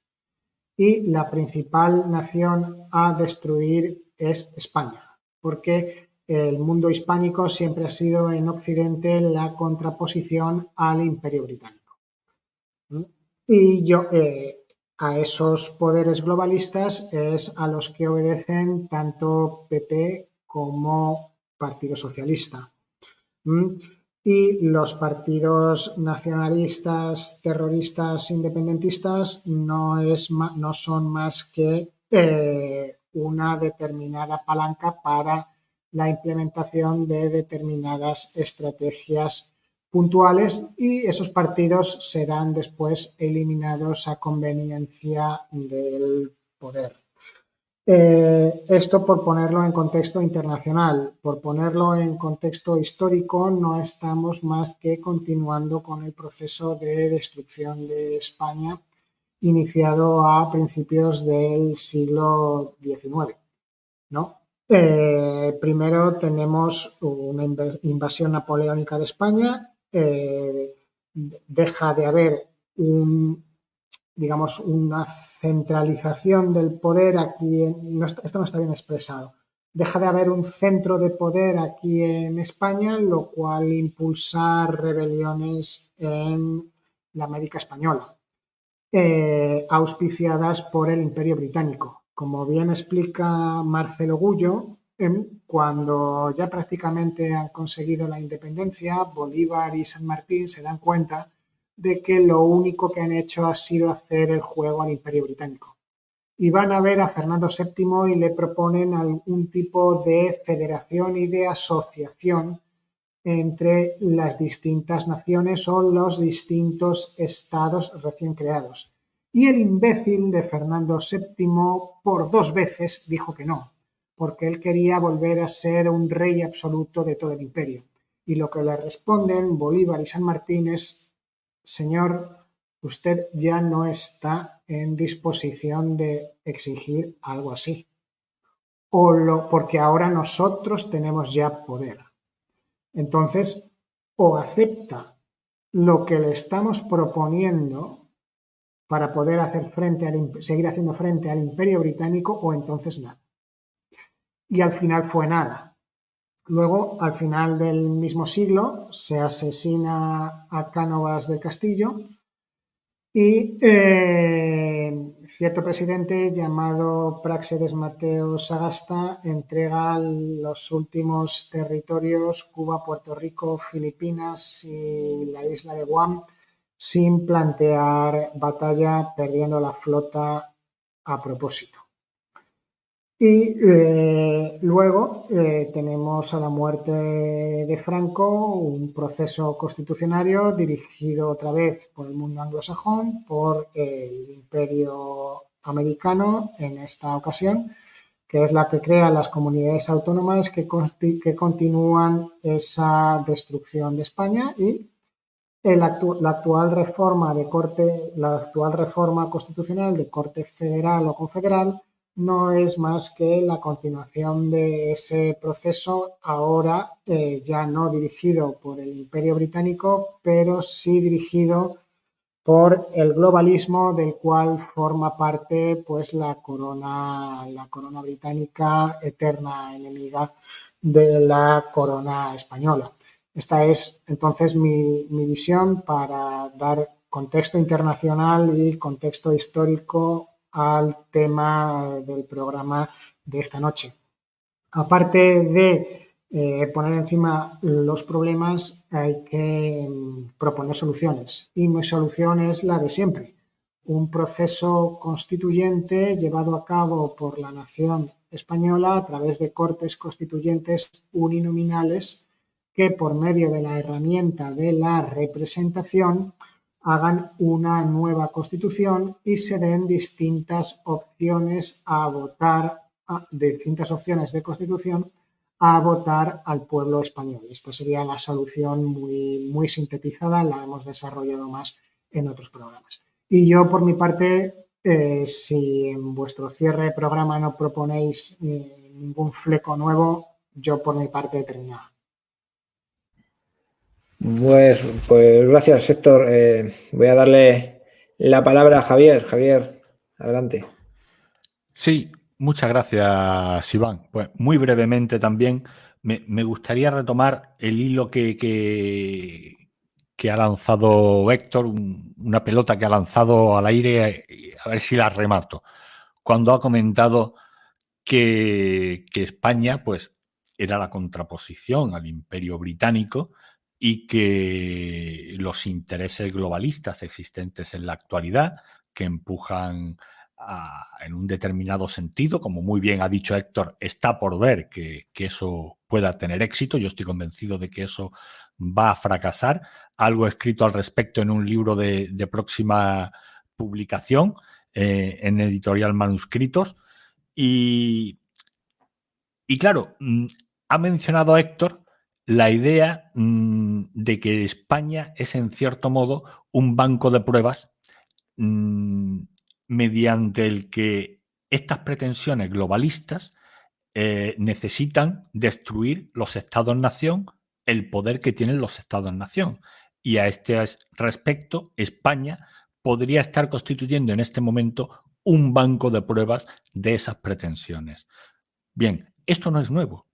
Esto ha sucedido antes, lo ha apuntado Héctor con, los procesos de independencia de la América Española, pero es que viene de muy atrás. Esto lo, describe incluso Gibbon eh, durante, eh, siendo valentiniano emperador del Imperio Romano, que azuzaban la división entre los distintos pueblos germánicos, la división entre sí, para debilitarlos, los pueblos que estaban en el limes con el imperio. De esta manera, Mm, conseguía el imperio protegerse a sí mismo de incursiones de estos pueblos germánicos, porque no eran capaces de ser fuertes unidos entre sí. Estaban siempre divididos y estas divisiones eran fomentadas desde el propio imperio romano. Eh, otra cuestión importante es eh, este proceso constituyente que ya está en marcha. Eh, habéis mencionado la cuestión de Vox, de que se quedaría fuera. Este proceso constituyente recrea el que hubo en la llamada transición en los años 70. Punto por punto. Y el papel que, que juega Vox en el proceso actual es el mismo papel que jugó el franquismo en los años 70. La acción política no se hace nunca a favor de un objetivo determinado. Eso es lo que se presenta, eso es la superficie de la acción política, lo que, eh, lo que ven los espectadores, pero debajo de la acción política, la realidad que hay debajo del sustrato, del sustrato de toda acción política es una acción contra un enemigo. Y es la acción contra el enemigo lo que da lugar a la mm, factibilización de, de, lo que se puede estar persiguiendo en un momento determinado desde el punto de vista político. Lo que quiero decir con esto es que el proceso constituyente que hay en marcha en este momento ya para federalizar España es un proceso constituyente contra un enemigo. Ese, ese enemigo, el bloque federalista, lo ha identificado en Vox. Ese es su enemigo. Y contra él dirigen este proceso constituyente. Ante esta situación, Vox tiene dos opciones. O bien dejarse matar y morir como murió UPyD, como murió Ciudadanos, o puede reaccionar, darse cuenta de cuál es la realidad de su situación, a percibirse de que lo que está en juego mmm, no es alcanzar cotas de poder, obtener una consejería en una comunidad autónoma, una alcaldía, grupo parlamentario en el Congreso. Todo eso son menudencias, señores de Vox. Aquí lo que está en juego es la integridad de la nación política española. Ustedes están investidos de una responsabilidad enorme porque están en una posición de poder llegar a hacer algo. Nosotros somos meros ciudadanos privados que lo más que podemos hacer es venir aquí a describir lo que vemos, analizarlo y exponérselo a la audiencia porque los medios de comunicación tradicionales no lo hacen. Y desde aquí nosotros podemos llamar la atención a formaciones que están en las instituciones y que tienen capacidad de hacer algo para que lo hagan. No porque eso pueda ser bueno, no, no apelo ni tan siquiera a eso. Apelo a su egoísmo, apelo al egoísmo de Vox para su propia supervivencia. Si Vox quiere sobrevivir, va a tener que atacar el statu quo del 78, porque en el statu quo del 78 Vox no tiene futuro porque el proceso constituyente que ya está en marcha tiene a Vox como enemigo y el resultado de ese proceso constituyente, si tiene éxito, y tiene visos de tener éxito, va a acabar con la destrucción de Vox.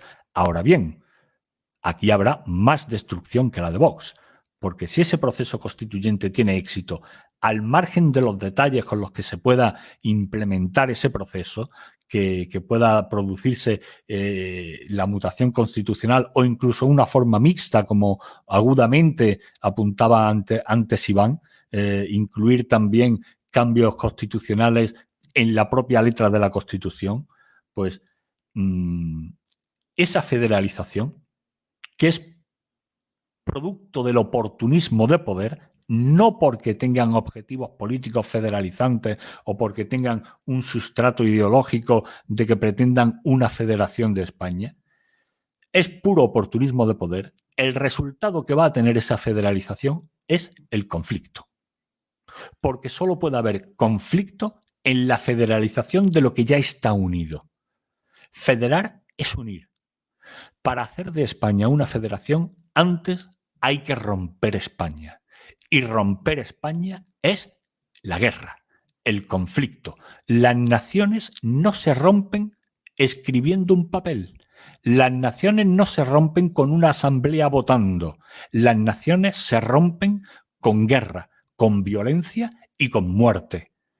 Que nadie crea en el, en el statu quo del 78 que pueden transformar España en un Estado federal de forma pacífica. Eso no va a suceder. No va a suceder. Las naciones políticas nacen y mueren con violencia porque esa es la naturaleza íntima del poder, la violencia. Y si quienes, quienes pretenden hacer de España un Estado federal no son conscientes de eso, que no lo sean, pero eso no les eximirá de responsabilidad, no les exonerará ni lo más mínimo de la responsabilidad en la que puedan incurrir de los hechos que puedan llegar a tener lugar en este proceso. Por esta razón, la alternativa que, yo propondría es la misma que, ha comentado Héctor. No voy a, reiterarla para no alargar más esta última intervención. Y todo esto, como siempre, lo sintetizo de la manera más sintética que puedo. Continuar con el 78 tal y como vamos nos lleva por muy mal camino a la destrucción de la nación política española. La alternativa al 78 es España y que los españoles decidan qué es España por sí mismos y no mediante partidos políticos. España o el 78. Pues muchas, muchas gracias, Javier. Eh, yo, yo quiero aclarar una cosa sobre lo que ha dicho Javier también. Eh, eh, el, decir mm, que, Vox, eh, el llamar a Vox y a su propio egoísmo, en este caso, si Vox quiere ser egoísta y salvarse, salvarse, mantenerse mm, vivo dentro de, bueno, eh, para, sus votantes, sus actuales votantes y su actual base social, lo único que le queda es civilizarse, al fin y al cabo. Estamos diciendo que Vox se baje a la sociedad civil, vuelva al 8 de octubre. Vuelva al 8 de octubre, que es la sociedad civil. ¿eh? El 8 de octubre. Fue la sociedad civil, por mucho escenario mm, que, sacase ahí sociedad civil catalana. Yo estuve el 8 de octubre en esa manifestación y fue sociedad civil.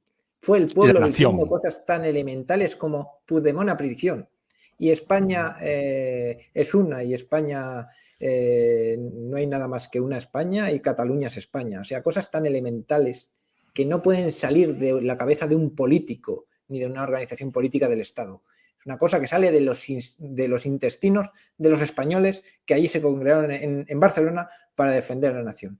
Y esos, esa fuerza, la, de esa fuerza civil salió Vox para integrarlos en Estado. Pero Vox no tiene futuro en este Estado ni en el régimen del 78. Así que Vox tiene que volver al 8 de octubre, a la sociedad civil.